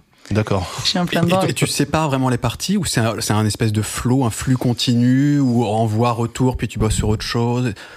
Ça dépend. En fait, c'est- il y a des fois des soirs où je, pendant des mois, ils me demandent des trucs et j'en vois rien. Puis un soir, euh, je pète un câble et je leur envoie tout d'un coup. Et, et puis, Démerdez-vous maintenant. Et puis non, puis et puis surtout euh, en disant oui, non mais c'est pas fini. Ils s'en- foutent que ce soit pas fini. Ce qui compte, c'est l'idée- est-ce que l'idée de base est bonne et qu'est-ce qu'on va pouvoir pousser? Ouais. Ça, c'est le, c'est le plus important. Et là, je suis en plein dedans, quoi. Où j'ose pas, parce que je me dis, voilà, c'est pas fini. Mais en fait, le plus important, et surtout, j'ai un producteur, euh, euh, le plus bienveillant qui soit, euh, et, et qui a toujours des très, très bons avis, quoi. Là- Là-dessus, ça fait des années qu'on bosse ensemble et qui est, il est bon, quoi. Il est bon. Il me pousse toujours vers le bon, donc, euh, j'ai la chance de l'avoir. Donc là, oui, là, faut- dans deux mois, là, faut que je, faut que je délivre. Là, j'ai envoyé quatre morceaux. J'en suis assez. Enfin, je les aime, je les aime, je les ai travaillés euh, avec beaucoup de cœur. euh. Est-ce que potentiellement ils peuvent te dire sur les quatre, ouais, en fait on en retient qu'un seul parce que. Bah oui, il a le droit. Et à la fois, c'est quand même moi qui fais un disque. Ouais, bah oui, mais c'est intéressant. Donc là-dessus, là- là-dessus, j'ai toujours eu beaucoup de chance de- d'avoir des gens qui m'ont suivi. Tu vois, là, j'ai eu ce morceau-là invisible sur le premier album, La Foudre sur le deuxième, et euh, ils voulaient pas. Mais j'insiste. Trois minutes et demie. Ouais. Et, euh, et ils le font parce que à côté de ça, euh, il y a d'autres, il y a d'autres morceaux qui, qui, Ouais. qui rentreront dans les dans les cases et et ils savent que je crois que les gens, ils- de plus en plus, ils captent qu'un artiste a besoin de s'épanouir et de. On est une génération, tu sais, un peu avec le, le fameux euh, syndrome de De Vinci, de vouloir faire un peu de tout, Mhm. de toucher un petit peu à tout. Et, et c'est juste de pas se fermer des portes, quoi. Ouais. Ça, c'est cool. Bah, c'est chouette si effectivement t'as un staff après derrière qui comprend ça et parce que tu peux avoir euh, des gens qui en fait ont pas capté qui tu étais ou ce que tu étais ou. Ça serait dommage. Parce Ouais. que aussi, le staff, il a compris quel public j'avais. Et Ouais. moi, j'ai que des gens, comme je l'ai dit, j'ai des gens de traviole. C'est des- mon public, c'est des gens en diagonale, quoi. C'est des gens étranges, euh, avec un, j'ai pas un profil type. Mhm. Ça va vraiment de 15 à 60 ans, les gens, c'est très étrange. Des riches, des pauvres, toute culture confondue et euh, mais c'est quand même des gens un peu cheloutes. Ils aiment, ils aiment bien aller explorer le l'étrange euh, dans leur vie, un, un peu dans c'est pas du fantastique, c'est du surréalisme. C'est-à-dire que il y a la réalité et une touche de bah, Lynch a ça, tu vois, dans sa dans sa, dans, dans, dans ses films. Ouais. C'est du réel et puis d'un coup, Ça part en. il y a un truc étrange. Ouais. Eh bien, euh, mon public a ça, j'ai ça, et donc mon label me fait confiance aussi parce que euh, c'est ça qui nous relie tous, quoi. Ouais. Étrange mais pas dérangeant parce que Lynch c'est un peu dérangeant. Ah, mais moi j'aime bien être dérangé, moi. ouais. Ouais, j'aime bien qu'on vienne Être me faire dérangé un ou petit peu. déranger. euh, Être dé- moi en tant que musicienne Ouais. et, et- et auditrice ou spectatrice, j'aime bien qu'on vienne me, juste me, me poser la question du pourquoi j'aime Ouais. bien, pourquoi est-ce que ce, ce voyeurisme, ce vice m'intrigue, me remettre en question euh, là-dedans. Ouais, je trouve ça bien. Quoi. Ça veut dire que tu arrives aussi à être dans le lâcher prise quand tu collabores avec des gens sur l'écriture, par exemple. Tu arrives à, à accepter que l'autre y mette sa patte. C'est pas toujours Ah, évident. Au contraire. Ouais. Ah, au contraire. Par contre, je suis très. euh, je sais tout à fait où je vais. Euh, quand je suis en, en studio avec des réalisateurs, des musiciens, etc., j'aime, je laisse beaucoup de place. Là, j'ai une nouvelle musicienne, Emma, qui joue dans le groupe Bagarre aussi, Ok. euh, qui, est, qui est top et qui, qui nous rejoint. Et en fait, Emma, là, elle rejoint euh, l'équipe musicien et elle remplace un mec qui était un super producteur, tu vois, vraiment dans la prod. Et elle, c'est une super chanteuse. Donc en fait, je veux pas qu'elle fasse ce que faisait le mec avant euh, en prononçant son rôle. Au contraire, je veux qu'elle ramène ce qu'elle donne. Par contre, si ça me plaît pas ou ça me plaît, je la pousse et je lui, je suis très claire. Euh, parce que je dirige le truc, quoi. Ça, c'est vraiment mon truc. Je suis la direction artistique, je la maîtrise, mais les gens ont du talent. les gens graves de talent et sans le talent des autres, j'aurais pas le mien. Donc, euh, Ouais. ouais, ouais. Je dis une bêtise ou euh, dans ton processus créatif, là où tu t'appuies le plus sur les autres, c'est dans l'écriture? Oui, parce qu'il y avait une grande timidité d'écrire en français. C'est très dur d'écrire en français. mais hein. justement. On est tous complexés. Pourquoi ce choix du français? En plus, si t'as une culture rock, punk à l'origine, c'est pas forcément naturel de se tourner vers le français? Non, c'est pas facile parce que c'est une langue qui est très chantante, même si on n'entend pas la, la chanson de notre propre langue. Il y a quand même une mélodie. Mais il y a eu tellement de grands poètes ou de, tu vois aussi, on parle des rappeurs, des mecs qui maîtrisent super bien la langue que là tu te dis waouh, c'est très délicat. Donc j'avais pas confiance en moi. hein. C'est juste un problème de confiance en soi d'avoir euh, aussi collaboré avec d'autres gens. Et puis la chanson n'est pas la poésie. Ouais. La mélodie, euh, le rapport euh, note-mot change tout. C'est-à-dire tu peux, une- tu peux dire une phrase très bête. Mais très belle. Mais si Ouais. tu accompagnes la musicalité de la syllabe, de la voyelle presque ensemble, ça c'est cool. Et ça, j'aime bien l'exercice. Puis je te dis, les gens ont du talent, quoi. Souvent, on est... Quand un pote nous, nous raconte ses déboires, on lui donne des conseils de malade. Oh, Attends, tu devrais faire ça. Écoute, tu écris pas pendant trois jours, tu vas voir, tu là tout. Que tu sais pas toi-même appliquer. Donc le fait de raconter des histoires à des, à des auteurs et qui, eux, me, me retranscrivent ça, je trouve ça merveilleux. Ils disent ça mieux que moi. C'est intimement lié au chant, le texte. Est-ce que, est-ce que tu pourrais chanter de la même manière si c'était pas ces textes-là, etc. Est-ce que, est-ce que tu les mêles? Tu vois, on a bien compris que la voix c'est essentiel pour toi. Euh, est-ce que tu pourrais presque chanter n'importe quoi, ou est-ce que le texte change aussi ta manière et ton approche de la voix, tu vois Les deux, et c'est très drôle ce, que, ce dont tu parles parce que je suis en plein dans ce processus-là. Ouais.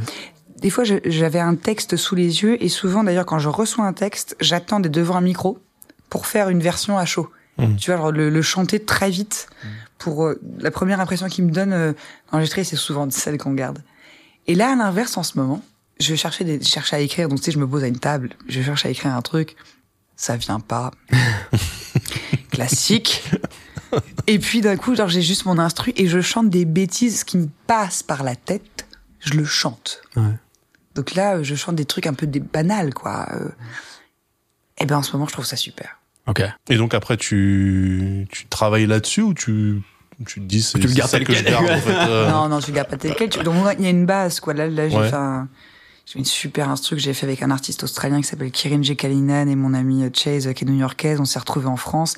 On a fait des super morceaux instrumentaux. C'est vraiment euh, instrumentaux et c'est vraiment euh, de la musique de film euh, 80. Enfin, c'est sublime ce qu'on a fait ensemble. Il fallait que je trouve des textes. J'ai commencé à écrire des trucs. C'était un peu de la merde. Et puis un soir, il y a quelques, quelques jours, quelques semaines là, je me suis mis à chanter ce que j'avais. euh, j'avais un sentiment très fort euh, ma vie perso. Et j'ai juste dit ça sur cette musique-là. Et ça et marche. Trop bien. Donc je vais, re- je vais bien sûr peaufiner, Ouais. mais c'est ça. J'ai juste un, un sentiment à donner et puis c'est beau ça. Puis, puis surtout, on voit qu'il y a plusieurs approches en fait Bah ouais, possibles. Ouais, et ouais, j'imagine que ça nourrit en fait artistiquement que que de pas toujours. Je euh, crois que je connais personne qui ait une méthode. Mm. Euh, tous les artistes te diront cette fameuse question. Alors vous commencez avec le texte ou avec la musique Bla, bla, bla. Ça dépend ma poule. Dire, ça dépend du truc, du contexte. Est-ce qu'il y a une collab? Est-ce que c'est solo? Est-ce que je suis triste? Est-ce que j'aime? Est-ce que les Ouais. deux en même temps? Est-ce que tu penses qu'il n'y a pas quand même un truc euh, plus fondamental qui dépend de, de- de chacun, qui est du rapport euh, dans la musique? Certains sont plus attachés au texte, par exemple, que d'autres. Moi, j'ai une approche Ah de la, oui. moi, j'ai une approche de la musique où c'est avant tout, euh, enfin, le texte est secondaire, la voix même presque est secondaire. Ça veut pas dire que je peux pas apprécier de grands textes, de grandes voix, etc. Mais très clairement, moi, la musique, mon rapport, c'est un truc de, C'est la mélodie. c'est la mélodie, etc. Ouais. C'est pas ce que ça raconte. C'est américain quoi. C'est secondaire pour moi. Bah, je, suis un peu, je suis un peu dans ta team. Ouais. Euh, Est-ce que ça change, tu penses, la façon ensuite dont on fait sa propre musique, évidemment et- Non, c'est parce que a- je pense que tout le monde est sensible. On est toujours sensible à un beau texte, on est toujours sensible à une belle musique. Et c'est nous, en tant que musiciens, soit on- on vient du texte, soit on vient pas du texte. Il y a des gens, euh, je sais plus, c'est pas Albin de la Simone que j'ai entendu parler de ça, je sais plus qui.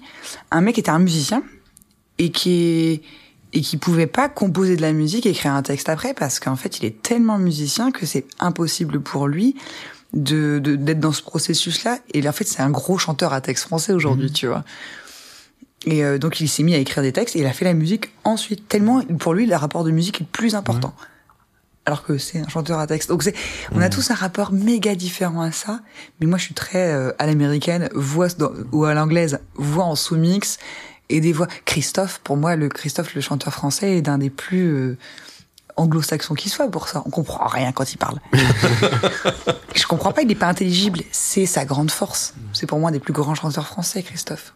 Parce que les mots sont là. Tout est dans la musique, quoi. Tout est dans la voix. Il y a un dernier point avant qu'on passe à la deuxième partie euh, pour parler un petit peu de l'esthétique années 80. On a commencé à le voir un peu à travers tes morceaux, euh, à quoi ça ressemblait. C'est euh, l'aspect plus scénique. Et le fait, alors je, je sais pas comment l'aborder, mais quand on est artiste, il est courant de créer une forme de personnage public. Un personnage, j'imagine, qui ressemble un peu à l'artiste initialement, mais qui aussi travaillé en réalité, qui est aussi ce qu'on veut offrir aux autres. Et il y a d'autres trucs qu'on garde pour soi. Euh, toi, je trouve par exemple, et c'est pas ultra courant chez les artistes français, il y a une vraie euh, recherche de, de- mise en scène aussi du personnage, de création d'un personnage, de- à travers le corps, à travers les mouvements, etc. Je trouve en tout cas.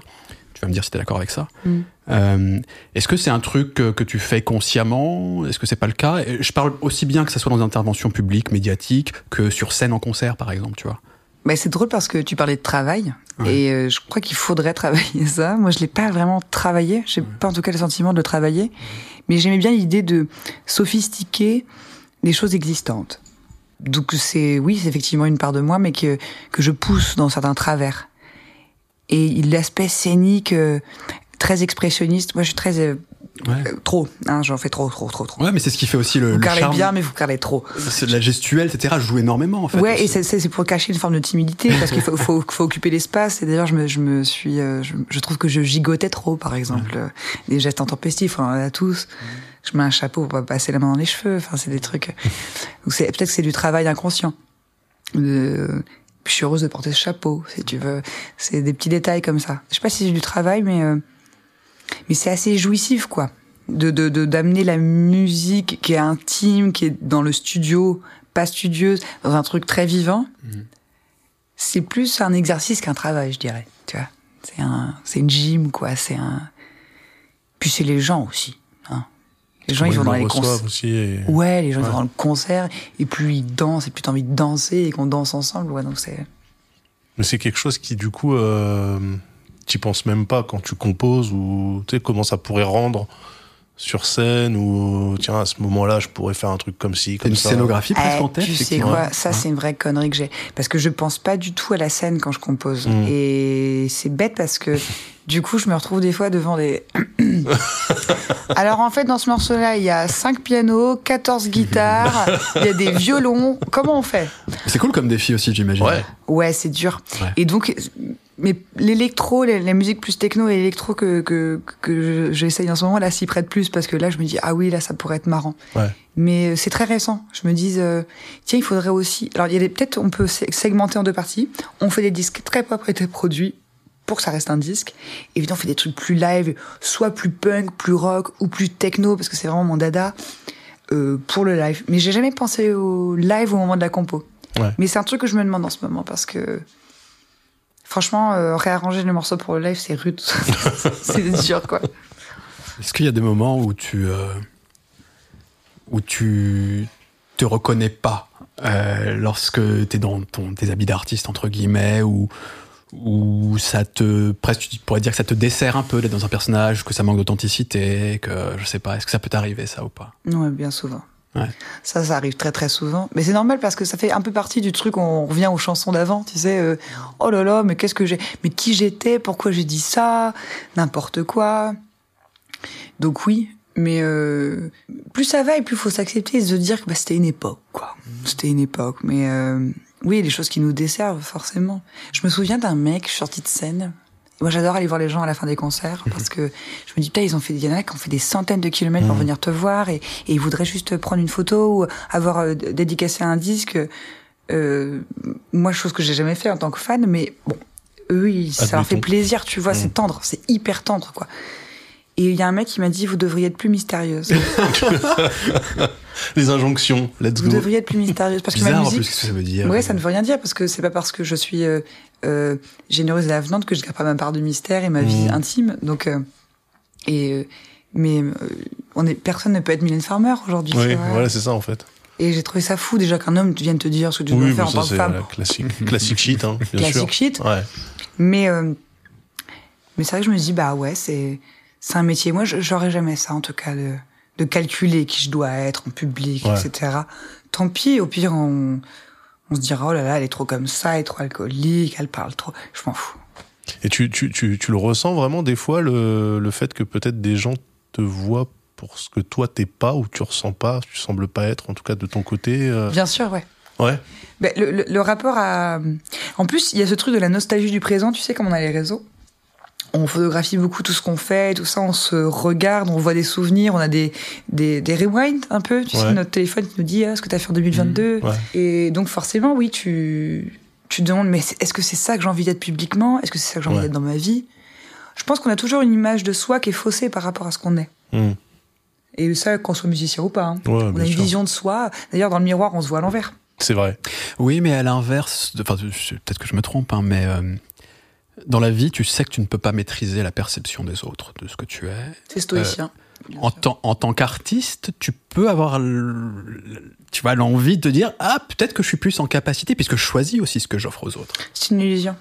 Ouais. Je crois que c'est une illusion. Après, oui, si, on peut, euh, on peut donner au compte-goutte des choses et j'admire ceux qui le font. Mais moi, j'ai pas cette compétence-là. C'est un talent. Je pense qu'il y, y a deux talents. Il y a le talent de musicien et il y a le talent de vedette. Ouais. Moi, le talent de vedette, euh, je crois pas l'avoir. Et puis, euh, j'ai pas ce truc de, d'apparaître en public comme il faut, de faire les bons trucs. Je m'en fous un peu, quoi. C'est, pas très grave. Là-dessus, tu vois, on parlait de l'œuvre et l'artiste. Enfin, l'œuvre et la, l'artiste et la, la personne, la femme, en l'occurrence. De plus en plus, moi, je, il n'y a pas de frontière, quoi. Ouais. Et donc, bah, je suis bonne franquette et que je me, je suis l'ardennaise euh, un peu torturée sous la mansarde. Et bah, pareil avec vous. Voilà, j'ai bu une bière. euh, je me cache pas. J'aime, j'aime, j'aime bien boire des bières. Ouais. Ça peut pas avoir un aspect euh, dangereux dans le sens où moi je le prends à l'échelle de, de ce qu'on fait avec Das par exemple. Alors c'est pas la même vie, mais c'est aussi une forme de prestation publique. Mm. Et donc ça veut dire être investi aussi par les gens qui nous écoutent, qui nous regardent, etc. Et qui projettent des choses sur toi, ou alors qui veulent avoir du lien avec toi, par exemple, etc. C'est pas toujours évident ça à gérer. Et Pourquoi Ça- tu, toi tu fais la tu fais la diff entre le Salman euh, hors caméra et le Salman en live? Non, je pense qu'il y a une forme. Enfin, j'essaye d'être de l'authenticité dans, dans mes formats, mais par contre, euh, euh, j'ai beaucoup de reconnaissance euh, pour les gens qui nous regardent, qui nous écoutent, etc. Après, il faut, il y a des, il y a des barrières. C'est que c'est- Ah on, Ah, bah, ça, c'est normal. Oui, on a ça, tous. oui. Mais ça, c'est normal. Mais c'est plus difficile. Enfin, je réagissais au fait que tu disais, bah, je suis de plus en plus naturel. Et en fait, Mais ça t'empêche pas de mettre des barrières. non, mais Ouais, c'est grave. mais c'est un équilibre ultra difficile parce que c'est plus simple en fait de, si ce n'est de jouer un rôle, en tout cas de- d'imposer un personnage pour mettre de la. Et Ouais. plus on est authentique, plus est-ce que ça ne pousse pas les gens aussi à nous investir et à se dire j'ai envie d'être proche de cette Alors personne. ça oui, mais par contre, euh, c'est la- et c'est la- moi, j'ai- en fait, si j'ai pris aussi ce, ce pli là, Mhm. c'est par expérience. Où au début, j'étais carrément comme ça, rideau. Ouais. Euh, et en fait, ça m'a vachement bouffé parce qu'il y avait une grande, euh, une grande dichotomie en fait entre la femme que j'étais et les personnages que les gens percevaient de moi très froid, très dur, etc. Alors que mes proches savent que je suis pas ça. Et donc c'était euh, là, ça devenait conflictuel. Puis surtout, j'adore les gens. J'aime bien moi les gens. De, de, de- Des fois non. Des fois ils vont trop loin. Ouais. Donc je leur dis ta gueule. Mais euh, maintenant ils savent. Donc c'est bien. On sait à quoi s'en tenir. Donc j'ai pas, c'est plus intrusif. Là où ça pouvait l'être fut un temps, maintenant les gens ils savent à quoi s'en tenir et ils viennent pas me chercher les noises. Donc c'est super. Et, et puis surtout, je, non, j'a- j'admire ça, mais je trouve ça euh, très dur en fait d'être Mylène Farmer. Je trouve ça très très très très dur. Tu. Dans une époque d'ailleurs qui qui qui, qui prône justement la Bah ouais, transparence. fou avec les réseaux, les machins, il faut qu'on vous voit tout le temps. Au-delà du fait, présent de et- toute façon, on peut choisir par contre de mettre en avant sa vie, sa vie ou pas. Mais ouais, mais il y a toujours un truc de transparence, beaucoup d'interviews, beaucoup de trucs. Mhm. Donc en fait, euh, Ouais, c'est délicat. Je pense que c'est beaucoup plus dur. Tu peux, ouais, tu peux plus distribuer tes apparitions au compte-goutte, en fait. T'es tout le temps, euh, tu vois, comme, je sais pas, tu prends un, un artiste comme Michael Jackson, qui était vraiment mystérieux, euh, 100%. On se demandait s'il dormait pas dans un caisson hyper bar. Euh, Je veux dire, ses apparitions étaient des événements, tu vois. C'est vrai. Je pense que tu peux plus avoir ce genre de carrière aujourd'hui. euh. Tu peux, mais c'est un, c'est un grand, grand boulot. Et puis, euh, s'isoler de cette manière-là, c'est, ouais, Ouais. c'est un peu, c'est un, peu- c'est un peu dur. Enfin, moi, je me, je me le souhaite pas, quoi. Ouais, l'époque, l'époque est plus propice à ça, je pense. C'est vraiment. Après, on, euh, peut, on a des exemples comme PNL, par exemple, qui. euh, ouais, mais eux, c'est différent. Non, mais, non, mais c'est- ça n'a Et ça qu'on n'a rien à voir. admire, et qu'on admire pour leur marketing. mais en tout cas, voilà, cette capacité à ne jamais apparaître en interview, etc., ne jamais jouer le jeu, en fait, d'une certaine manière. quoi eux, c'est 100%. Oui. Tu vois, c'est même pas genre, c'est- ils le font pas du Ouais. tout, tu vois. C'est. Tu sais quelle est la grande différence avec ces gens-là? Vas-y. C'est que eux, ils veulent réussir à f- absolument. Ouais. Être star, c'est plus important que tout. Moi, le plus important de tout, c'est de réussir ma vie. Et ma vie, elle, elle se réussit parce que euh, je perds des gens parce qu'ils me trouvent du coup pas assez mystérieuse, un peu trop alcoolique, etc. c'est pas grave. C'est pas grave. Bah non. Ce qui compte, c'est euh, c'est ceux qui sont là Ceux qui restent, ils savent pourquoi. et qui savent pourquoi, Ouais. à qui on triche pas. Et puis, moi, la musique, c'est génial ce qui m'arrive. Mais franchement, je, on, on discutait en off que j'étais serveuse avant. J'adorais ce métier. Et, et j'ai pas les dents assez longues pour Mhm. faire que de la musique, ce soit absolument ce que je veuille faire de ma vie, absolument, quoi. Je Ah veux ouais, tu te- je veux avoir une vie heureuse. Ouais, c'est tout. Tu- t'as pas de plan en fait. Ah bah non. Si ça s'arrête, ça s'arrête. euh, J'ai eu de la chance. J'ai pas galéré, hein, contrairement à tellement de musiciens qui triment pendant des années pour se faire écouter. Moi, c'est injuste et euh, j'ai sorti deux morceaux, j'ai signé. Enfin, hum. C'est injuste, c'est vraiment injuste, c'est vraiment Ouais, injuste. mais je- ça fait partie. euh, Et- et c'est comme la- la ça, musique, et- hein. Donc, et j'embrasse mon métier. Chaque jour, je dis que c'est une chance, mais par contre, j'y sacrifierai pas ma santé et, Mhm. et mes amours et mes amitiés et ma façon d'être pour euh, pour ça. Non, je j'ai pas assez d'ambition pour ça. Même si j'ai de l'ambition, attention. On, on Mais rep- mon ambition est purement mélodique. On reparlera des aspects un peu carrière, industrie, mais juste avant de passer à cette toute dernière partie, euh, on se fait un petit focus sur euh, l'esthétique Ah, il y années tient. 80. Il y tient. Je sais que euh, qu'on en a discuté un peu avant l'émission, t'étais pas embêté, mais en tout cas t'as l'impression que ça- qu'on en a avoir beaucoup déjà discuté. Le fait qu'on renvoie ta musique à l'esthétique années C'est 80, obligé, etc. C'est euh, ça tient à quoi? Ça tient à comment tu sonnes, à tes références? Tu, tu, tu, tu donnes même pas tant de références, et plutôt en général on te dit ah ça ressemble à ça, mais toi il me Mm. semble pas que t'aies publiquement dit euh, mes modèles c'est ça, ça, ça. Non, mais d'ailleurs, j'ai pas beaucoup de modèles. Ouais. C'est quand on te demande. C'est normal quand tu fais tes premières interviews que les gens ont besoin de se situer, de parler de, de Ringer, de Balavoine et de tous les Français euh, euh, de ces époques-là. Mais non, parce que à côté de ça, moi, je suis à fond sur Alan Parsons Project en ce moment, enfin depuis des années, alors que ça ne se ressent pas forcément dans ma musique. Ouais. Euh, Quoique un peu dans les mélodies, dans les trucs. Oui, les 80s, ben voilà, euh, il y a ce faux procès de, oh là, c'est un revival. Oui, effectivement, ça fait 20 ans qu'on réutilise les mêmes synthés. Moi, je pense que euh, on arrête en fait Euh, les basses euh, les basses euh, arpégiées bah ça fait danser le charlet en l'air ça fait danser beaucoup de réverb c'est cool c'est fun on fait des effets on met des onomatopées à la fin des refrains ouhou on s'éclate quoi. Donc en fait les années 80 y a- on fait pas de la musique des années 80 on fait de la musique un petit peu audacieuse. On fait de la musique un petit peu euh, avec des choix. Moi j'ai des souvenirs avec mon ingé son en, en studio. On se disait pas qu'on faisait un truc 80 on se disait qu'on faisait un truc un petit peu rigolo. Avec beaucoup de dérision quoi dans la musique quoi. Tu sais quoi, juste avant de continuer de cette discussion, on s'écoute peut-être d'autres extraits de trucs que tu as fait, parce qu'on a encore rien écouté, par exemple, du, du dernier euh, album, Avec Ouais. les yeux. Est-ce que justement, sur, euh, sur Avec les yeux, il y a, allez, disons, deux morceaux, on peut s'écouter deux extraits, deux morceaux que, que tu aimerais écouter là, tout de suite? Je sais pas. bah, Tu sais quoi, le temps que tu réfléchisses, parce que on l'a pas mis, et c'est quand même probablement le tube du précédent album, à ta merci, on n'a même pas mis un autre que moi. Ah oui, Et en vrai, moi, je trouve cool ce morceau. trop cool. Allez.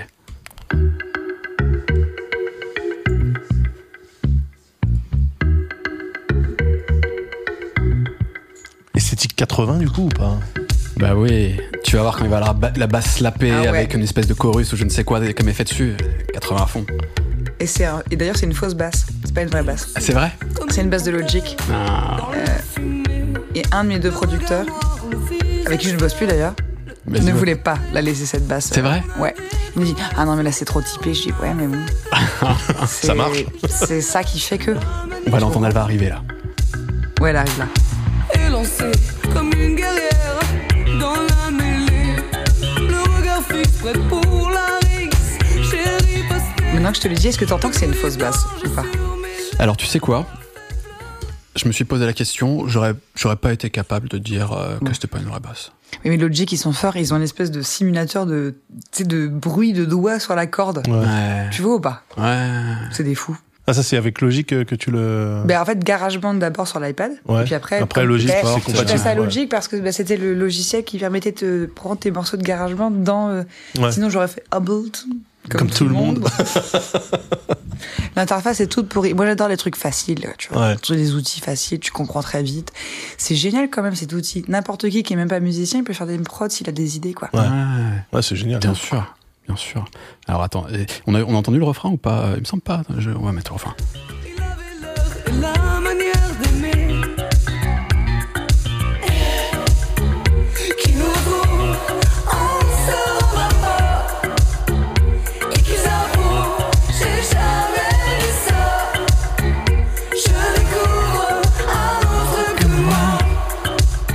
Il est trop bien ce morceau. Alors c'est c'est c'est tube, c'est calibré, etc. Mais il est trop bien. Ça me Tu fait penser à du jeu vidéo, c'est marrant. hein.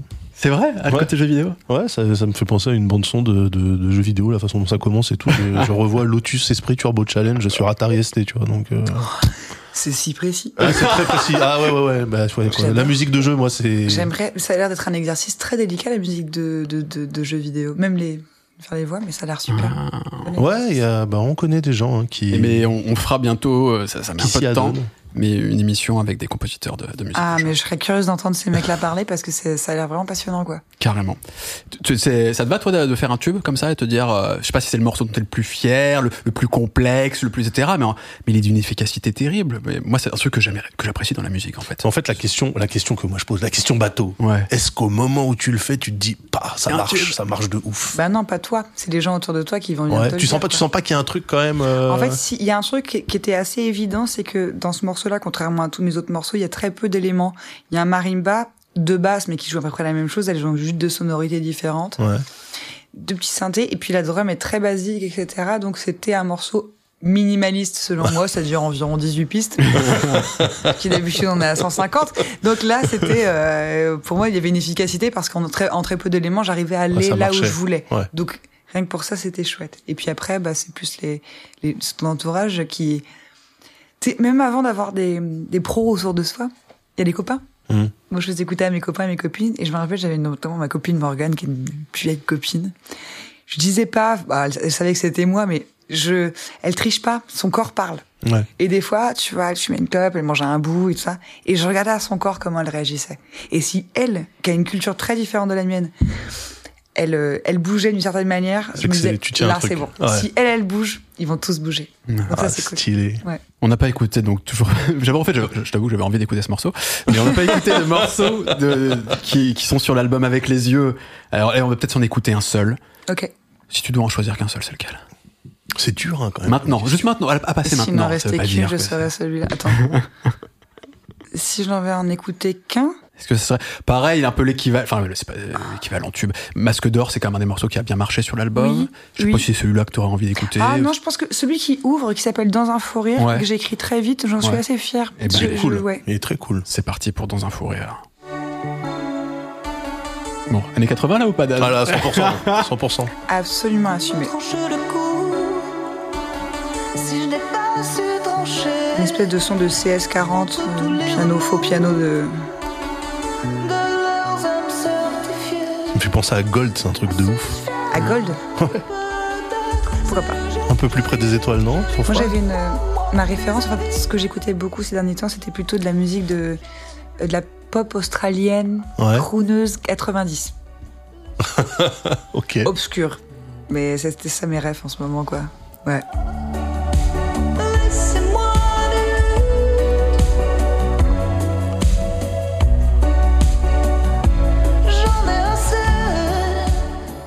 Et là, la voix change encore. hein. C'est vrai, Ouais. c'est vrai. Un tout petit peu moins dans les graves, par exemple. Ouais. J'ai l'impression sur ce morceau. euh, Moi, en tout cas, dans, la, dans la projection au lointain, Ouais. c'est sûr. Mais c'est peut-être le propos aussi qui, te fait, qui, qui fait qu'on change la voix. Puis on vieillit. Il y a un truc que je dis, je venais du, du punk et il fallait gueuler quoi pour se faire entendre. Plus ça va, plus la musique ça pèse aussi. Je pense que c'est plutôt une bonne nouvelle. On peut pas être un vieux punk, c'est ça que tu dis. On peut totalement être un jeune punk et on les aime de tout notre cœur. Mais moi, je suis plus en plus. euh, Apaisé. Ouais, mais c'est normal, quoi. Ouais, C'est ouais, pas- mieux, j'ai envie de dire d'un point de vue on, est mieux, personnel. on est mieux dans ses baskets à 30 ans qu'à 20 ans, franchement. Ouais, clairement. ouais. Tout le monde. hein. Quand on a évoqué le, cette esthétique 80, etc., toi, tu tu en es tout de suite revenu aux outils, en fait, aux synthétiseurs, etc. Euh, Est-ce que pour toi, ça passe par les instruments qu'on utilise En fait, d'une certaine manière, j'ai l'impression que ton propos, c'était de dire, bah oui, c'est des instruments années 80, mais en fait, c'est juste des instruments d'aujourd'hui aussi. Mm. Et que. Ils ont oui, pas beaucoup changé finalement. Ouais, enfin, il y en a d'autres aussi di- disponibles aujourd'hui, mais que fondamentalement, bah, c'est les outils, ça sonne pareil, mais si on en fait autre chose, ça le fait, quoi. C'est c'est plus cette musique années 80. Est-ce que. Ouais, il y a aussi l'audace dans la compo, je pense. Et tu sais, il y a eu un. Mais pourquoi un- il y aurait plus d'audace avec ces instruments-là? Parce qu'ils ont découvert un nouvel. Au-delà d'outils, ils ont découvert. On est passé de l'analogique au numérique. Ouais.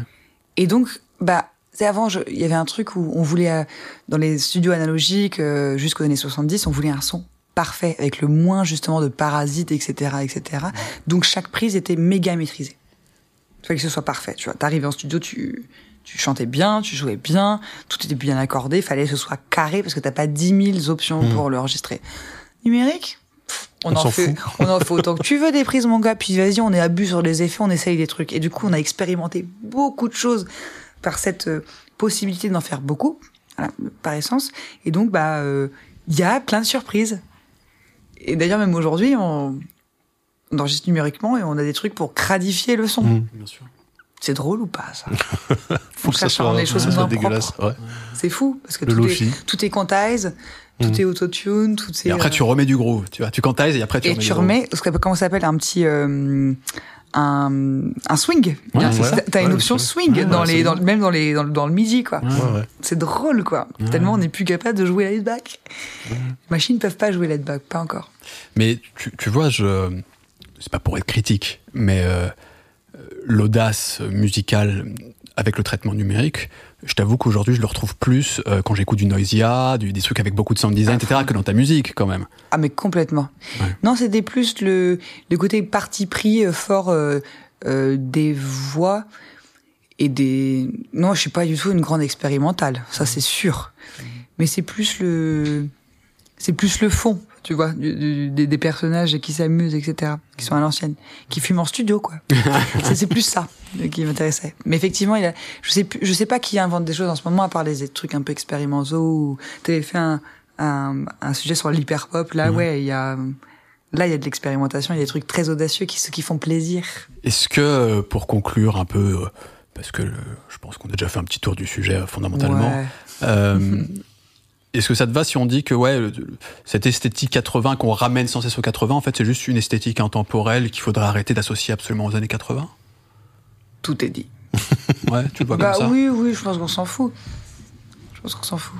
Parce qu'en plus, ça veut, ça veut plus rien dire. Il y, a des, il y a des morceaux qui sortent aujourd'hui, on dirait des trucs des 70s, mais ça n'en est pas. Regarde les Lemon Twins, euh, groupe que j'adore. Bah, pff, oui, bon, bah, ils font une musique qui a déjà été refaite par d'autres mecs, mais ils la font tellement bien. Mais qu'est-ce qu'on s'en fout qu'elle soit datée de telle époque? C'est juste bien. Ouais, c'est vrai Si que on ce, aime ce- ça- ce besoin de, Ouais, de trouver la ref et tout, ouais, c'est vrai que ça- ouais, il y a un revival, mais comme dans la mode, comme dans des trucs, c'est pas grave, c'est Ouais. normal. Et puis c'est, puis c'est génial quand c'est bon, c'est bon, quoi. Est-ce qu'il n'y a pas quand même aussi eu parfois un plaisir, euh, une forme de qualité En tout cas, moi, j'associe ça à la qualité. Ah, de pouvoir associer la musique Bah. à un truc qui a marché, enfin qui a. Non, ce que j'allais dire, c'est de, reprendre des codes, pourquoi pas, mais de proposer quelque chose quasiment inédit. Ça, ça reste quand même un. Est-ce que c'est pas un but en tant qu'artiste de proposer quelque chose de quasiment inédit? Alors ça, c'est une vraie grande question et, et C'est pas facile d'ailleurs. c'est hein. pas facile. Et puis surtout, euh, à vouloir être original, on ne sera jamais.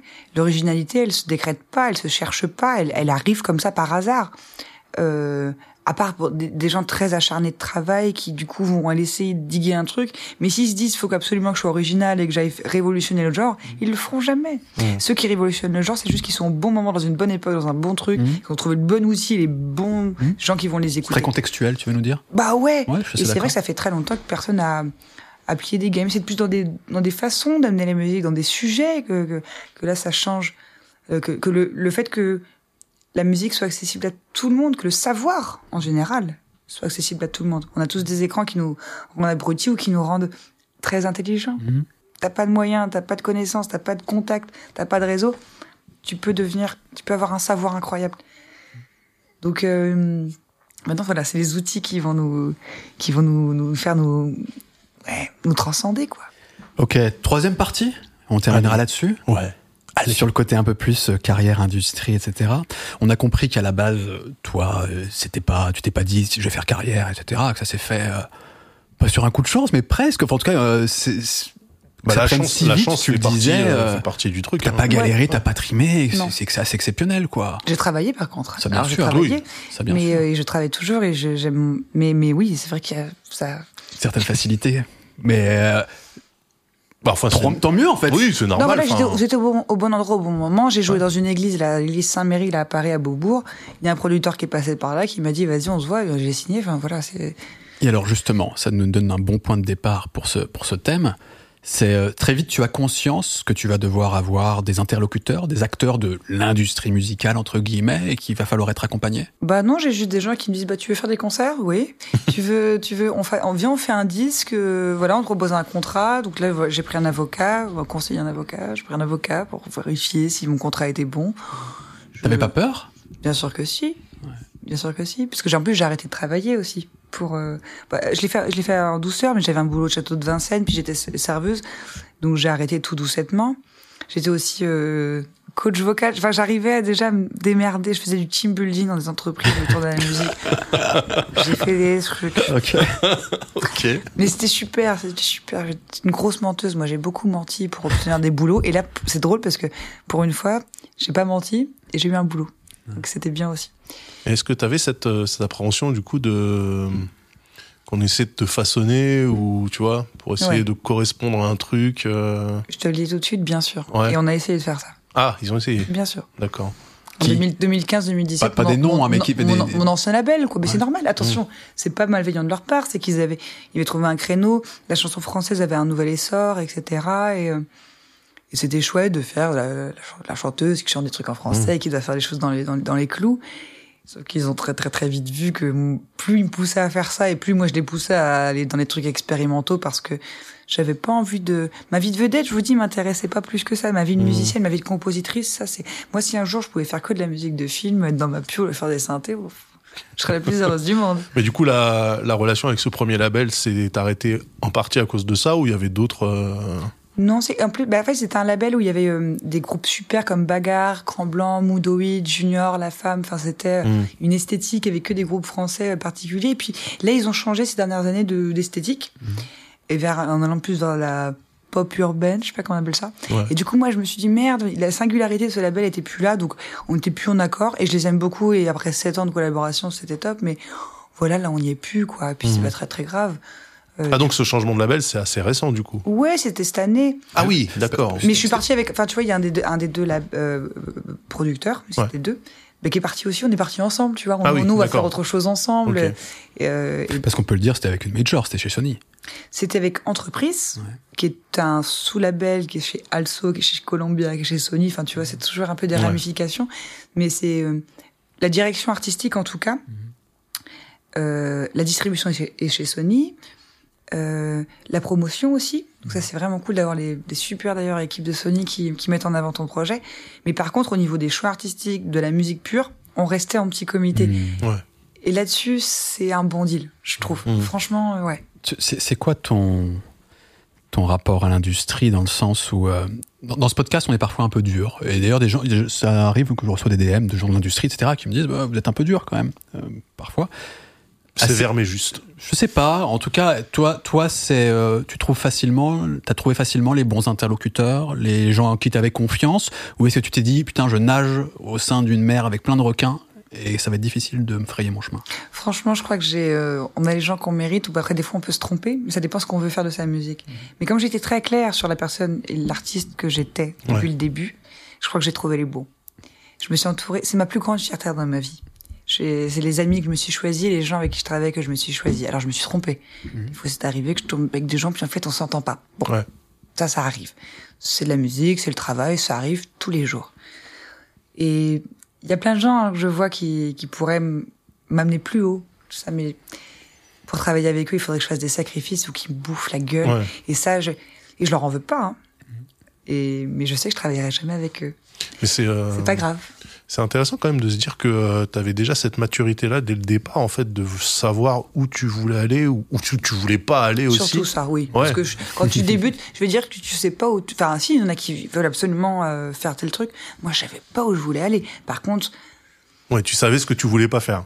bah, j'ai quitté l'école à 15 ans. Mmh. Je savais ce que je voulais pas faire. Je voulais plus apprendre bêtement des choses sans qu'on m'explique pourquoi. Je voulais faire un métier concret. Je voulais vraiment apprendre des choses. J'ai arrêté l'école parce que j'avais soif d'apprendre. C'est Mmh. bizarre. Et ben, c'est pareil quand je suis arrivée dans la musique. Je savais que Ça là non. là, truc de non, je ferai Ouais. pas ça. Ça, c'est pas pour moi. Ouais, mais c'est, enfin, c'est, une- enfin, je trouve que c'est une certaine maturité quand même de, parce que t'as commencé assez tôt en plus, donc euh, Bien sûr. d'avoir cette euh, cette détermination là, en tout cas, c'est c'est remarquable, hein. franchement. Euh... Ça- On se dit justement quand l'artiste est jeune, il est malléable, il est, euh, tu vois, donc euh, c'est plus facile de lui faire faire des trucs. Et puis après, t'as des artistes qui peuvent dire, ouais, alors justement, qui renient un peu ce qu'ils ont fait au début en disant, ouais, c'était c'était pas moi, parce que je me suis découverte plus tard et qu'en fait, euh, bon bah là, c'était plus la maison de disques qui m'avait imposé ces trucs-là, etc. Et je trouve ça euh, assez remarquable quand on a des artistes qui, euh, dès le départ, euh, sont fermes sur euh, le truc qu'ils veulent pas faire. Et à quoi. côté de ça, je trouve ça remarquable les artistes qui disent ouais c'était pas moi et qui ont su aussi reprendre Ouais. le, le Oui, sur eux-mêmes ouais, leur truc et qui puissent dire bah ouais c'était comme ça. Et j'ai pas été j'ai pas été malin à l'époque mais Mhm. c'est normal on te promet monts et merveilles pour certains. Ouais. Et moi j'étais dans un petit label j'ai pas non plus un truc de, de fou furieux quoi. Ouais. Euh, donc c'est euh, moi je suis partie de la classe moyenne de la musique française et ça me va bien comme ça j'aime bien ça. Bon, en La tout classe cas, tu, moyenne. tu confirmes qu'il y a plein de labels et plein de gens de l'industrie de qualité qui sont là pour aider les artistes. Absolument vraiment. Donc là, Ouais. c'est juste pour que tu t'arrêtes de, de recevoir des Non, c'est euh, pour essayer d'être un peu juste aussi parce que c'est il vrai, faut- je pense. Il y a beaucoup, il y a beaucoup de gens très très durs et j'ai vu des choses dures, notamment pour des confrères et des consoeurs, notamment Ouais. des consoeurs à moi, qui s'en sont pris plein la gueule. Mais euh, il y a aussi beaucoup de gens, tous les gens qui, qui font ce métier, je crois, euh, l'ont vraiment voulu. Et peut-être que la bataille pour y arriver les a rendus certains aigris, mais il y en a plein qui sont vraiment des jolis cœurs et, passionnés et, compréhensifs et tout ça. Et hum, en tout cas, je- moi, je, si quelqu'un veut se lancer, je dis que c'est possible de trouver des gens comme ça. Je vous dis, ils existent et il faut les garder très très précieusement. Ah, c'est un beau message, ouais, c'est vrai. Ouais, non, mais il C'est faut vrai qu'on dépeint peut-être aussi le milieu des pas. majors un peu comme des squales et tout. et essayer il d'équilibrer un peu. y a quand même de l'artistique, ouais, oui, oui, quand même. Pardon. Même si, on, on le répète souvent dans cette émission, et il faut le dire, c'est une industrie, une industrie est là pour générer de l'argent, Hey. et que parfois, ça colle pas avec des velléités artistiques, etc. Ça, c'est clair. Et l'industrie de l'industrie de, de- dont le marché est, et la monnaie et, et la, et la, le désir, l'amour, euh, fait qu'il y aura toujours une, une- un chemin de traverse. Parce que le public aussi euh, est sensible à ça. Les gens sont pas bêtes. Tu vois, il y a beaucoup de gens qui prennent ce qu'on leur donne à bouffer. Mmh. Mais il y en a plein qui ont envie de faire leurs propres recettes et d'avoir des ingrédients intéressants. Donc euh, il y, a, y a- il y a une place même pour les artistes. On ne viendra pas, on n'est pas tous les jours à la télévision, on n'est pas tous les jours dans les trucs, mais en fait, euh, on a une vie musicale très très belle. Parce que c'est mon cas et je, je suis très fière de ça, ouais. T'avais conscience, ou est-ce que tu as conscience même encore aujourd'hui, du fait que, tu t'es dit que tu étais entouré avec un avocat, euh, que bah il y a des contrats différents qui existent dans l'industrie musicale, euh, alors, les classiques, euh, contrat d'artiste, contrat de licence, contrat de distribution, etc., qu'il faut choisir en fonction, parce que tous peuvent avoir leur intérêt, Ouais. leurs désavantages aussi, notamment économiques. Mm. Tu fais tes choix toute seule, comment, t'as- comment tu t'en sors là-dedans? Ah non, je me suis fait accompagner. Bah évidemment, moi j'étais, on est purement artiste. C'est un vrai métier, hein, ça, de l'administratif. Même le, même aujourd'hui, d'être- on est community manager. On doit faire notre propre promo. C'est de l'autopromo aujourd'hui, Ouais. tu vois. Euh, bah non, au début, euh, t'es trop content d'avoir un contrat. Après, on te conseille. Moi, franchement, un- une licence, ça aurait été pas intéressant parce que j'avais pas de pognon, j'ai- j'avais rien. J'ai une famille très modeste. Je, je pouvais pas prendre ce risque-là. Moi, que, ok, il y a un label qui prenne 50% de ce que je gagne, mais en même temps, euh, qui me fasse gagner 50% du reste, j'étais pas malheureuse, si tu veux. Donc ça m'allait très bien. Mais oui, on t'accompagne, on te dit euh, qu'est-ce que tu veux en faire. Après, les choses évoluent, tu veux. Maintenant, j'ai j'ai un peu plus de connaissances, de, là, je suis en, je suis en coédition, enfin, tu vois, les choses évoluent tranquillement. Euh, Est-ce que j'ai envie de prendre les risques financiers que ces mecs-là prennent? Je suis pas sûre. Je te dis, moi, moi, je veux juste composer, les mains sur le synthé. Et puis, si j'arrive à, à, à faire un week-end avec mon chien dans la forêt, je suis contente, quoi. Ça me va. Mais t'es conscience que, d'une certaine manière, en tant qu'artiste, tu te dois d'avoir quelques aspects d'une businesswoman, d'une meuf qui est capable aussi de gérer son argent, de faire des choix industriels, etc. Ah oui, mais ça c'est évident. Euh, c'est artistiquement que, que, que c'est important pour moi. Et ça, ça viendra, tu vois, le reste, euh, pognon, pas pognon, il y a des périodes de haut et de bas. euh. Mais si on commence à trop penser à, à son métier, En tant qu'on fait métier, plus, on fait plus notre musique, quoi. Mm. Donc je préfère payer des gens pour faire le métier, Ouais. des gens de confiance, pour me concentrer à fond. Et parce que comme comme enfant, on était fasciné par des trucs qui nous fascinent plus aujourd'hui. Il faut pas qu'on perde l'émerveillement du musicien qu'on était adolescent et qu'on est jeune adulte et qu'on est adulte. Mm. Si on est trop bouffé par l'industrie, en tout cas, je sais que moi, ça pourrait me me dégoûter ce métier. Il faudrait pas. Pour le concrétiser, ça, ouais, je me posais une question. C'est euh, le streaming. euh, bon, Il y a un modèle économique derrière, etc. Mais il y a même un truc extrêmement visible que tout utilisateur peut voir, c'est le nombre de streams directement. Et ce qui te permet de, de juger aussi de la réussite. euh, même un mec qui n'a rien à voir avec ta carrière, il va juste taper fishback, puis il va voir les morceaux qui font beaucoup de streams, ceux qui en font pas trop, etc. Alors moi, par curiosité, j'ai regardé un peu tes streams sur tes différents albums, en fonction des morceaux. Ça, c'est des classiques, hein. Ouais. Mais il n'y a pas du tout le même nombre de streams. J'ai même envie, j'ai l'impression qu'avec les yeux, il y a un peu moins de streams aussi que sur Ata Merci. Ah bah clairement, il y a plus l'aspect découverte, donc forcément. Puis il est moins, il Bah, est moins il, vieux. il est récent. Il est Il moins a vieux. un an, donc. euh, Est-ce que c'est des trucs auxquels tu prêtes attention? Je me rappelle, il y a un- mon ami Martin euh, euh, qui a écrit les paroles de Masque d'or, Ok. qui a fait un post Instagram en disant on a fait un million de streams pour ce morceau. Je dis mais Martin, t'as fait un post pour dire qu'on a fait un million de streams? Je dis pour toi c'est important. Il dit bah ouais c'est mortel. T'as raison ça doit être mortel. Enfin, Ah, t'as pas de. j'en ai rien à foutre. T'as pas de jalon comme ça, de milestone non, à ah bah, à la limite, j'ai j'ai euh, j'ai une déclaration SACEM qui me permet de rembourser ma maison. Mais Ouais. c'est mais c'est tout. T'as pas d'objectif de, de se dire, euh, allez, celui-là, il fait 10 millions, Oh machin. la vache, non quoi. Et, et, et dans ton label, ils ont pas ce. Parce que eux, ils sont si, beaucoup plus eux, près ils des chiffres. mais je pense qu'ils me le disent pas. D'accord. Parce qu'ils voient bien que ça me, ça me gonfle, quoi. Ouais. Et, euh, et que plus on en parle, plus ça me saoule, et puis du coup, je vais me, je vais me formaliser. Non, c'est pas important. Mais il y a un truc que je trouve un petit peu indélicat, c'est-à-dire que, par exemple, moi j'aime beaucoup les groupes un peu obscurs. Genre, j'adore les gens très connus, puis j'adore les gens qu'on connaît pas. J'adore mettre en avant des petits artistes et tout ça. Quand ils m'écrivent, ils me font écouter leur, euh, leur SoundCloud, leur euh, Spotify. Je trouve ça génial. Et c'est vrai que des fois, tu vas écouter, tu vois quelqu'un qui s'est donné à fond pour sortir un disque. Et là, tu vois que son morceau, il a 1000 streams. Mm. Moins de 1000 streams, des fois. Et du coup, ça pourrait le dévaloriser. Ouais. De... Alors qu'en fait, non, c'est très quali. Le truc du chiffre, je le trouve, euh, je le Oui, trouve ça, ça, horrible. veut, ça veut pas dire que le- la musique est bonne ou pas. C'est. Non, parce que on- moi, j'écoute très peu. Enfin, j'écoute énormément d'artistes, mais très peu de fois. Je dis, j'écoute 200 artistes Ouais. par jour. Donc, je leur apporte pas beaucoup de streams, Mhm. mais je les aime très très fort. Euh, Mon investissement, il est très très impliqué. Donc le chiffre, il vaut rien. Un gamin, il, des gens passent de la musique sur YouTube dans un magasin, ça veut rien dire. Ouais. L'investissement ne veut rien dire. Donc les, les chiffres, c'est les chiffres des concerts qui sont importants. Ouais. Le nombre d'entrées, la billetterie, ça c'est important. Ouais. La billetterie, ça je suis contente. Moi, je, quand j'arrive dans une salle de concert, quand c'est pas annoncé complet, euh, j'en ai beaucoup des complets, chance à moi. j'ai, je on a de la billetterie, ça j'aime bien savoir. Parce que ça, ça, ça c'est Parce que là, concret. tu le vois devant L'investissement, il est là. Les Ouais. gens, ils viennent là. Ouais. Ils, ont, ils se sont déplacés. C'est, ça, c'est un vrai, ça, c'est un chiffre important. Le stream.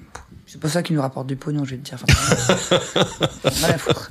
Et en même temps, est-ce que c'est pas un indicateur quand même euh, Je sais pas, par exemple, quand tu vois que sur un album, il y a deux morceaux qui ont beaucoup plus de streams que d'autres, que bah ça plaît un peu au public. Et pourquoi pas t'en inspirer? Alors, bah, pas se vendre complètement au public, mais pourquoi pas l'utiliser comme un des indicateurs qui te permet de donner une orientation à ta carrière, à tes envies. euh. L'indicateur, c'est qu'il a été mis en playlist ou en avant. Bah, Moi, c'est je- ça, ouais. Et puis surtout, c'est drôle, tu vois, j'ai des- j'avais des, il y a des morceaux qui ont été mis en avant, des singles notamment sur le deuxième album, et puis en fait, c'est pas forcément ceux qui ont pris le plus.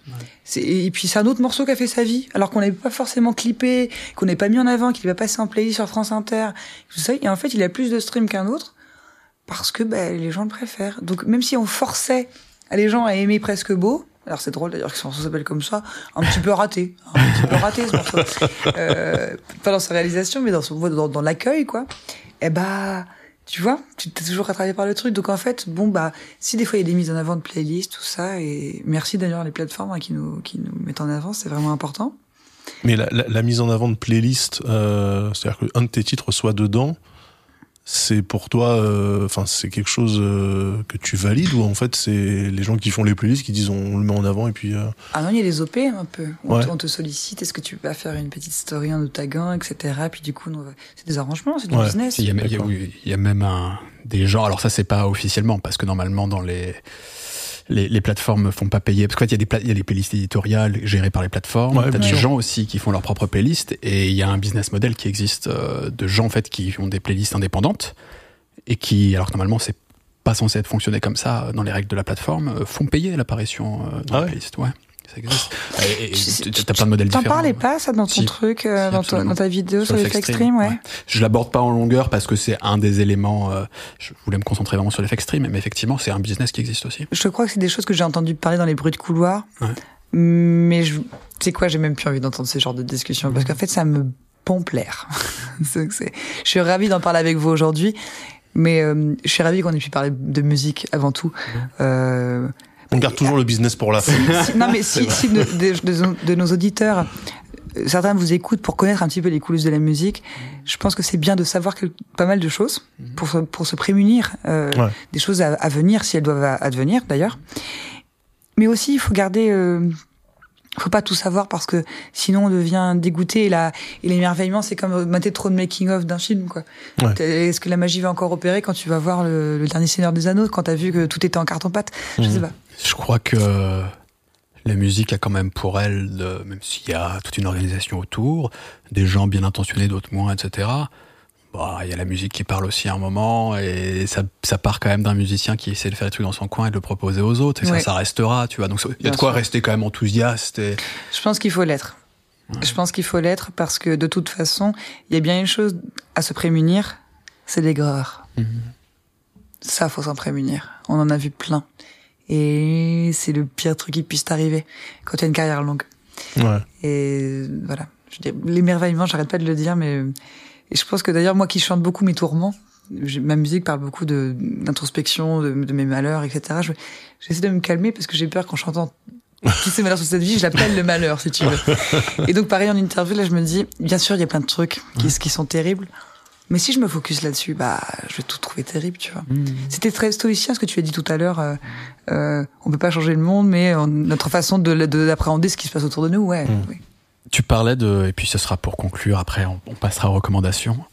Tu parlais de, de, de musique de film tout à l'heure. Euh, T'as fait quelques petites excursions, j'arrive pas à prononcer le truc, c'est ça, excursion, oui, au cinéma. Euh, alors, il y a- l'expérience en tant qu'actrice, assez rigolote d'ailleurs, euh, dans la série Vernon Subutex, donc inspirée de, de Virginie Despentes, enfin, une adaptation produite par Canal+, dans laquelle tu avais en plus un rôle relativement important. Ouais, et puis- étonnant. et, et à côté de ça, tu as, bah, as participé par exemple, c'est en 2022, c'est relativement récent, récent, à un morceau pour l'origine du mal, le, Ouais. le film L'origine du mal. Euh, Est-ce que c'est un objectif pour toi, que ce soit en tant qu'actrice d'ailleurs ou en tant que musicienne, de plus bosser avec le cinéma et pourquoi cet attrait? Elle a passé une heure et demie à nous dire qu'elle voulait faire de la musique de film. Ouais, j'ai bien que- compris, mais parce que là, ça y est. Mais pourquoi, pourquoi? Bah, parce que j'écoute énormément de ça. Moi, je vous dis, j'ai une passion pour Vangelis. J'écoute Vangelis en boucle tout le temps. Euh, les, des Morricone, même Cosma, moi qui suis très franchouillarde, tout ça. Et non, j'aime beaucoup ce rapport de, au film. Le film m'é- m'émerveille quand même beaucoup. Comédienne, c'était une opportunité qu'on m'a offert, mais c'était bien aussi de faire une pause dans la musique parce que c'est un métier euh, musicien qui est H24. Tu vois, il y a pas de. C'est aussi pour ça que je vis dans les Ardennes euh, avec ma famille, parce que c'est bien. Dans mon, dans mon village, tout le monde en a Segmenter un rien à foutre de, tout, de, de, mon- de- Ah, t'es resté, euh, t'es resté là-bas. Elle, est revenue plutôt parce Ouais, que t'as vécu un moment à Paris pour ta carrière. Ouais, en bien partie, sûr, pendant j'imagine. sept ans. Et là, je suis revenue là-bas parce que c'est bien d'avoir euh, moi, Une base. J'ai un jardin en ce moment, je fais pousser des framboises. J'ai trop envie d'avoir plein de framboises. Enfin, c'est vraiment un objectif de ma vie personnelle, mais ça ne concerne personne. Et je peux Ouais. pas le faire à Paris. Et donc voilà, je vais faire pousser mes framboises. Mais oui, la musique et faire, des apartés comme ça dans une carrière, enfin voilà, ça, fait du bien parce que en plus avec Instagram, etc. C'est toujours dans l'alimentation de ton, ton- de ton de ton truc, donc. euh, de te mettre au service d'un projet qui n'est pas ta gueule, parce que là, on parle que de moi depuis, depuis une heure, là. Mhm. Je suis contente, tout le monde aime parler de soi. Hein. Mais au bout d'un moment, c'est un petit peu. euh, Enfin, j'ai aussi à apprendre des autres pour nourrir la bestiole, Ouais. Bah, celle qui va créer. Donc le cinéma permet ça, quoi. Les images, les artistes, les comédiens. Je, je suis fan. Moi, je suis amoureuse des acteurs, quoi. Je... Y compris une approche plus instrumentale de la musique, parce que souvent dans la musique de film, quand même, il y a moins de voix. Bien sûr. Mais j'adore. C'est vrai que là, Alors que l'origine- c'est pourtant c'est important du pour mal, toi la voix. c'était un, c'était oui, mais c'est important parce que c'est c'est un truc d'expressionnisme. C'est presque comme du sport, tu vois, comme les gens qui font du sport. Mm. Et ouais, je vais courir, ça me fait du bien. Ah, je vais chanter, ça me fait du bien. C'est pareil, hein, c'est très physique le- la voix. Mais par contre, euh, il y a plein de morceaux que j'ai envoyés d'ailleurs à mon label qui sont instrumentaux. Il me dit, bah, tu vas chanter dessus. Mais non, il est bien le morceau comme ça, non Oui, il est bien. bah oui, bon, on va pas sortir un morceau, un album instrumental de Fishback. Ah, pourquoi pas? Pourquoi pas? Je... Voilà. Mais oui, je, j'ai- je, je rêve de ça, ouais. Je vois à peu près où ça va partir cette carrière-là. Je le sais. je le sens. J'ai. Bah, La petite vieille avec ses framboises et ses synthés. Mortel. C'est moi. C'est moi. En vrai, j'ai l'impression, j'ai j'ai pas de recul du tout, je sais pas, peut-être que tu, tu vas me dire, mais que c'est un peu plus ouvert qu'à une époque, la musique de film, que beaucoup de musiciens, artistes euh, qui ont originellement une carrière d'artiste vraiment pure, pas au cinéma, Mm. ont cette opportunité de plus en plus, j'ai l'impression. Irène Drezel, première Ouais. femme à obtenir un César euh, pour une musique de film, Absolument. euh, qui vient, une meuf qui vient de la techno, que j'adore, j'adore ce qu'elle fait. Elle vient de la techno, genre vraiment des clubs bien sales, quoi. Et là, euh, clac, robe rouge, César, t'as la cité à tout. J'adore. mais j'adore. Mais oui, ça s'ouvre. Et puis, euh, puis surtout, non mais je- tu dis ça, mais je crois que même les carrières de tout le monde, c'est fini. Genre, t'es boulanger toute ta vie, non? Mmh.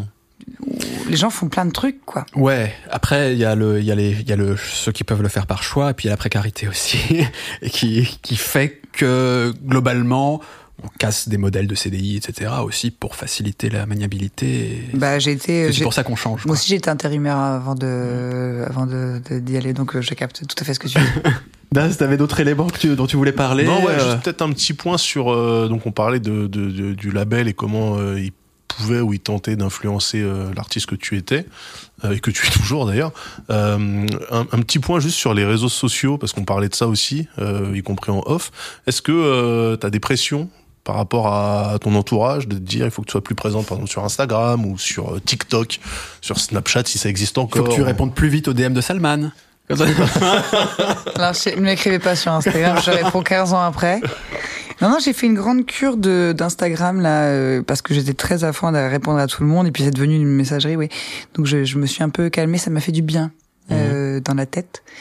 Je pense que les gens captent que euh, ça, ça devient un peu une, une charge hein, quand même hein, de, Ouais, de voir parce qu'il y a beaucoup de gens qui m'écrivent, ils sont adorables. hein. Il y a des gens qui m'écrivent tous les jours. Ouais.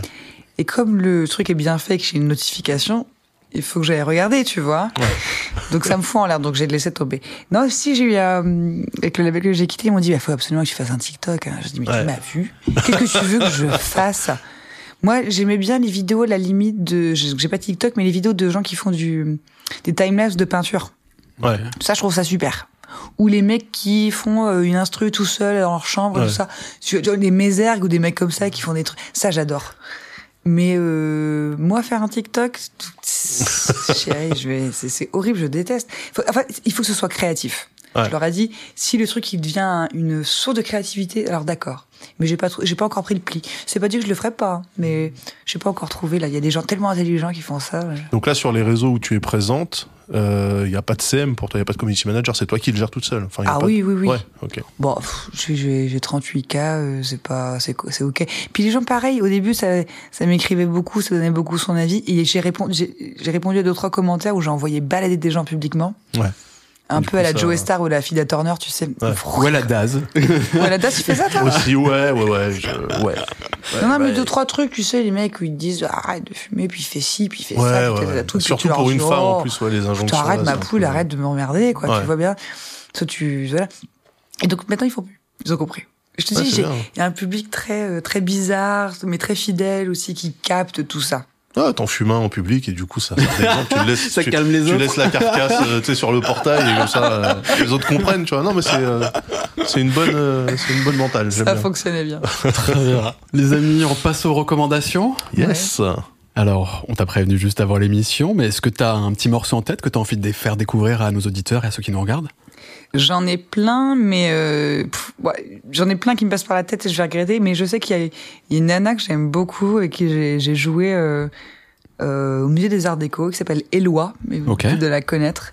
Elle a refait une reprise. Alors moi, je ne sais pas que c'était une reprise Donc le morceau, je l'écoute, je le trouve dingue. Elle a joué, je l'ai trouvé super. Ça s'appelle JTM de ouf. Et apparemment, c'est un, une reprise d'une euh, chanteuse youtubeuse qui s'appelle Weshden. Ah, ouais, Ah, qui est Weshden. pas vraiment youtubeuse à la base, si? Non. Elle est, euh, pas youtubeuse, Weshden à la Ouais. base? Ah non, Weshden, elle est chanteuse. Ouais. D'accord. Après, euh, Et mais en fait, le morceau est très différent. Donc, la, et la version de Eloi, mais c'est, tu sais, tu, on parlait d'hyper pop et, enfin, c'est toi qui parlais d'hyper pop. Absolument. Ouais, on va Ben, là, pour moi, c'est de l'hyper pop à la, à la Frenchie, euh, ultra cool. Mais c'est pas Loxley la dernière fois qui nous a parlé de ce morceau qui s'appelle Je t'aime de ouf? Je t'aime de ouf, ouais. Justement, Ouais, c'est- et elle a c'est fait rigolo. son rework est à tomber par terre, je trouve. Eh Ouais. bah écoute, donc c'est Eloi, pardon, Eloi, Ouais. Je t'aime de ouf. Reprise de Weshden. Bah ouais. Incroyable, écoutons ça. J'écoute ça en boucle. Je écouté plein de fois. J'étais en tourbus là. C'est très très loin de ma musique. hein. J'adore.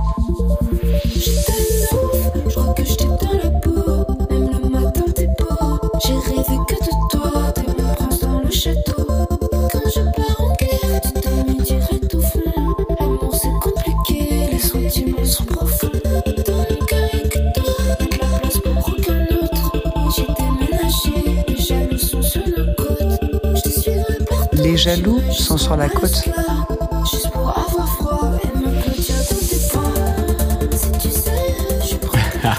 J'avance un tout petit peu pour voir s'il y a Bien un sûr. Ah oui, ça part. Ah, ça part après. Ah oui. Tu vois, afrobeat techno et tout, c'est super bien. Ah, effectivement, il y a un gros côté hyper pop, y compris avec des sons un peu assumés, considérés comme kitsch, mais en fait, tu vois, que t'envoies, etc. Très cool, donc c'était Je t'aime de ouf de Eloi. Je t'aime de ouf. Daz, Est-ce que t'as une reco? Une autre Ouais. reprise de Weshden ou... Non. Je crois que c'est une reprise aussi, c'est un morceau de- d'une meuf qui s'appelle Lady Blackbird. Euh, le morceau s'appelle Beware the Stranger. Ok. Euh, j'ai entendu ça chez un de mes cousins qui est à fond dans le jazz euh, pendant qu'il est en train de me voler mon argent au poker. Et j'ai fait, oh, ça tabasse. Euh, J'aime beaucoup. Ok. Euh, voilà, je sais même pas d'où vient la meuf, ce qu'elle fait, ce qu'elle a fait, ce qu'elle fera, je sais pas. Euh, C'est pas du tout ce que j'écoute en temps normal, tu vois. Mais, Mais là, je sais bien. pas, ça. Pendant que j'étais en train de perdre, Ouais. je me suis dit, waouh, il y a un truc là, attends. je joue pas, je me couche. Le son de la défaite. c'était lié à une émotion assez intense pour toi, c'est bon. Ouais, c'est ça. Beware the Stranger, Lady Blackbird. Alors là, ça commence doucement, mais il y, a des- il y a des chœurs autour de la 1 minute 40 à peu près. euh. Tu veux dire que j'avance un petit peu? Ouais, juste là, attends, on laisse l'ambiance. Non, c'est la BO de Elle est noire. C'est mystérieux. Ah, j'adorais les noirs. Trop Elle est bien ou noire. pas? Très bon. La très BO est jeu. sublime. Doubt. Ok. Oula, Grosse voix. ouais.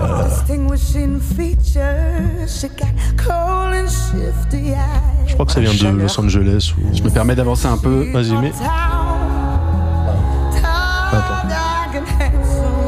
Mais genre à 1,45. Et cette partie-là, je la kiffe. Vraiment. Je te vois tellement avec des cartes de merde dans la main là. Un 2 et un 3. Ah, c'est un gros kiff. Vraiment. C'est très joli. euh, C'est trop beau. C'est vachement bien. Superbe voix. Merci pour la reco Daz. Très bon morceau. Tu vois, je l'ajoute, regarde, dans mes, dans mes favoris. Euh, non, je vais le faire directement comme ça. Hop Et je termine avec une reco. Bon, j'ai pensé un peu à toi, oui. Vas-y, on t'écoute. C'est, euh, je, je sais pas d'ailleurs si c'est ton kiff, mais en fait, je pensais à des morceaux années 80 et Ah que, bah. je trouve, euh, que je trouve trop bien. Et, euh, et je crois que ça, c'est, mais c'est mon côté lyonnais. Je crois que les trucs, Oh, ça va être du funk. non mais les trucs électro-funk, moi, c'est, Allez. c'est ma cam de sûr. ouf. C'est ma cam de ouf. Et c'est du Madonna. C'est un grand classique. Ah bah ouais. Bah oui. J'ai envie d'appeler tout le monde pélo là, tu vois.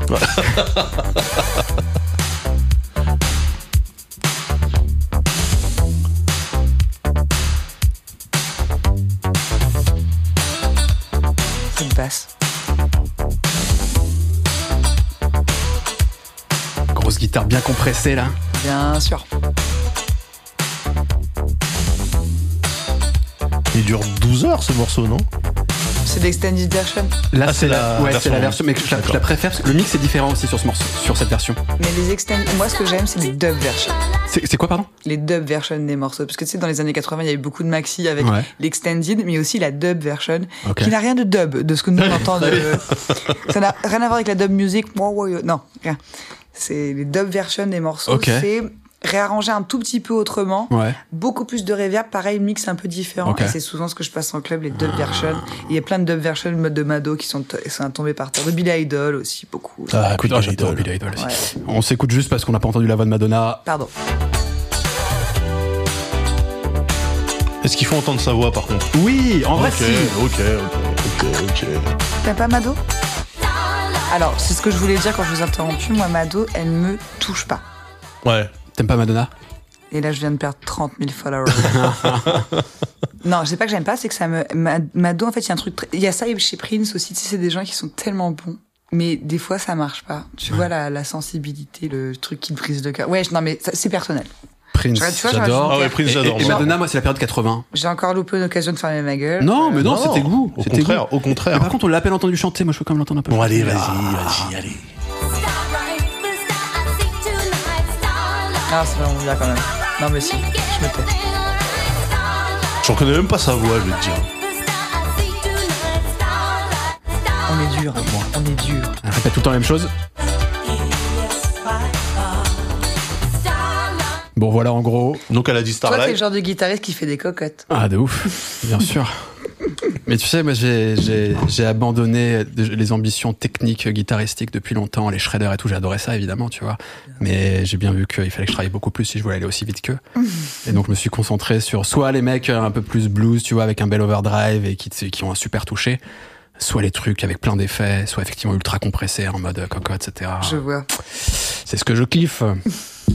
Eh bien, c'est très bien. C'était une belle émission. Oui, oui, Je oui. suis content. Oui. Est-ce que tu sais, c'est euh, c'est intéressant ce que tu disais, euh, comme quoi on a parlé de toi pendant, euh, je sais pas, ça doit faire une heure et demie, je pense, là, à peu Ouais. près que, que, que Mhm. ça tourne. Ouais, c'est vrai. Et en fait, moi, j'ai pas encore trouvé le, le bon ajustement, tu sais, qu'on reçoit des artistes, parce que mine de rien, on reçoit assez peu euh, d'artistes, on reçoit beaucoup de journalistes, de, de Mhm. professionnels autour de la musique, etc. Et à chaque fois qu'on reçoit ces gens-là, on a un thème. C'est-à-dire Ouais. qu'on parle assez peu d'eux, en fait, mais ils nous apportent leur expertise. Et, euh, et moi, c'était mon ambition première, en fait, dans ce podcast, c'était d'avoir vraiment un thème à chaque fois. Ouais. Euh, et quand on reçoit des artistes, c'est un peu différent parce qu'il faut, il faut parler aussi de leur carrière, Bah oui, de leur musique, etc. cool, euh. Et donc, ce que j'essaye de faire, j'espère que ça se ressent, ce qu'on essaie de faire avec Daz, c'est, euh, oui, on parle de la personne, mais de dégager des sujets et d'aborder des sujets qui peuvent parler aussi aux autres, qui parlent d'une situation, de notre monde, de, de, de l'industrie musicale, de la musique comme on l'a fait aujourd'hui, etc. J'espère que c'est ce qui ressort en tout cas de cette émission. Donc, oui, on a parlé de toi, mais l'idée aussi, c'était de parler en fait de la musique de manière générale, Oui. je pense. Ouais, j'ai l'impression que c'est ce qui ressort en tout cas sur cette chaîne euh, Tant mieux. YouTube. Et je veux regarder, maintenant je suis dans l'écran, je suis trop contente. Merci c'est cool. C'est un plaisir. Les amis, allez écouter Fishback, c'est vachement bien. Euh, album en préparation donc. Ouais, Tu ça, peux, tu peux nous dire dans combien de temps à peu près ça sort ou c'est pas Euh, encore 2024, je pense. de, ou 2024, ah bah oui, parce qu'on est déjà en 2023. Ouais. Mais en fait, j'ai déjà plein de morceaux de prêt, donc ouais, j'espère que ce sera pas aussi long que 2017-2022. Ça, c'est trop long. ça. Ouais. On fait Ouais. plus, ça, on arrête. hein. 5 ans, c'est long. Bon, nouvel album en tout cas bientôt. Tu tournes pas mal, là, tu te lances dans une tournée, tu disais, on peut aller Ouais. te voir. euh, Là, ce mois-ci, au mois de mars, mais je pense pas que la vidéo sera sortie. ça va d'ici. Oh, la semaine prochaine, hein, tu sais. Ah bah il y aura quelques dates encore en Ouais. France, euh, en fin du mois de mars, début avril, et puis euh, je vais faire des teufs à Paris aussi, Ok. pour Rosa Bonheur au Silencio. Ok. Et Mais là, en tant que. festival d'été. Pour mixer, là ou... Ouais, je passe de la musique, mais Ouais. ça reste, euh, je passe pas mal. Puis des fois, je performe aussi. Ah, peu. allez. Je, je suis pas censé le dire, mais on le fait toujours. et, euh, et puis des festivals cet été, ouais, ça va être cool. Ok, Ah, super. Très chouette. Bon, en tout cas, suivez Fishback sur les réseaux aussi. C'est elle qui le gère. Celle qui le gère C'est moi qui le directement. gère, je ne la harcelez pas en Je ne réponds pas tout de suite. mais euh, on, on envoie des, des, des, des cœurs. Yes, super. Et puis, ben, on remercie évidemment toute l'équipe de la bouclette pour la technique. Comme d'hab. François, notre monteur, François qui adore Fishback, qui adore ta musique. Ah, On l'embrasse. Il aurait aimé te rencontrer, malheureusement il vit à Barcelone. S'il avait été à Paris, il serait venu pour te rencontrer. Bah, la, ça. bise à François, Eh alors. ben, la bise à François. Euh, À la caméra, dis-le. Bisous François. Voilà. Et puis évidemment Thoman aussi, euh, qui nous permet de faire cette émission. Elle Et eux. Sotoman. Les amis, vous le savez, si vous aimez cette, ce podcast, si vous êtes à la fin, c'est que vous kiffez de façon. Un petit soutien, un petit commentaire, un petit like, une petite étoile sur les, sur les versions audio, etc. Ça nous aide. Dans tous les cas, on revient dans 15 jours avec un nouvel invité, un nouvel invité, un nouveau sujet. Daz, on va pas parler de rap dans 15 jours non plus. Ça reviendra après, à mon avis. Mais parce qu'on aime bien ça quand même. Mais on Bah, pas trop enchaîner. Tu vois. Ouais, trop de rap, tu, Tu rap trop- trop de ouais. rap, tu le rap. Ouais, je suis d'accord. Ouais. À dans le 15 jours, tout le monde. Ciao.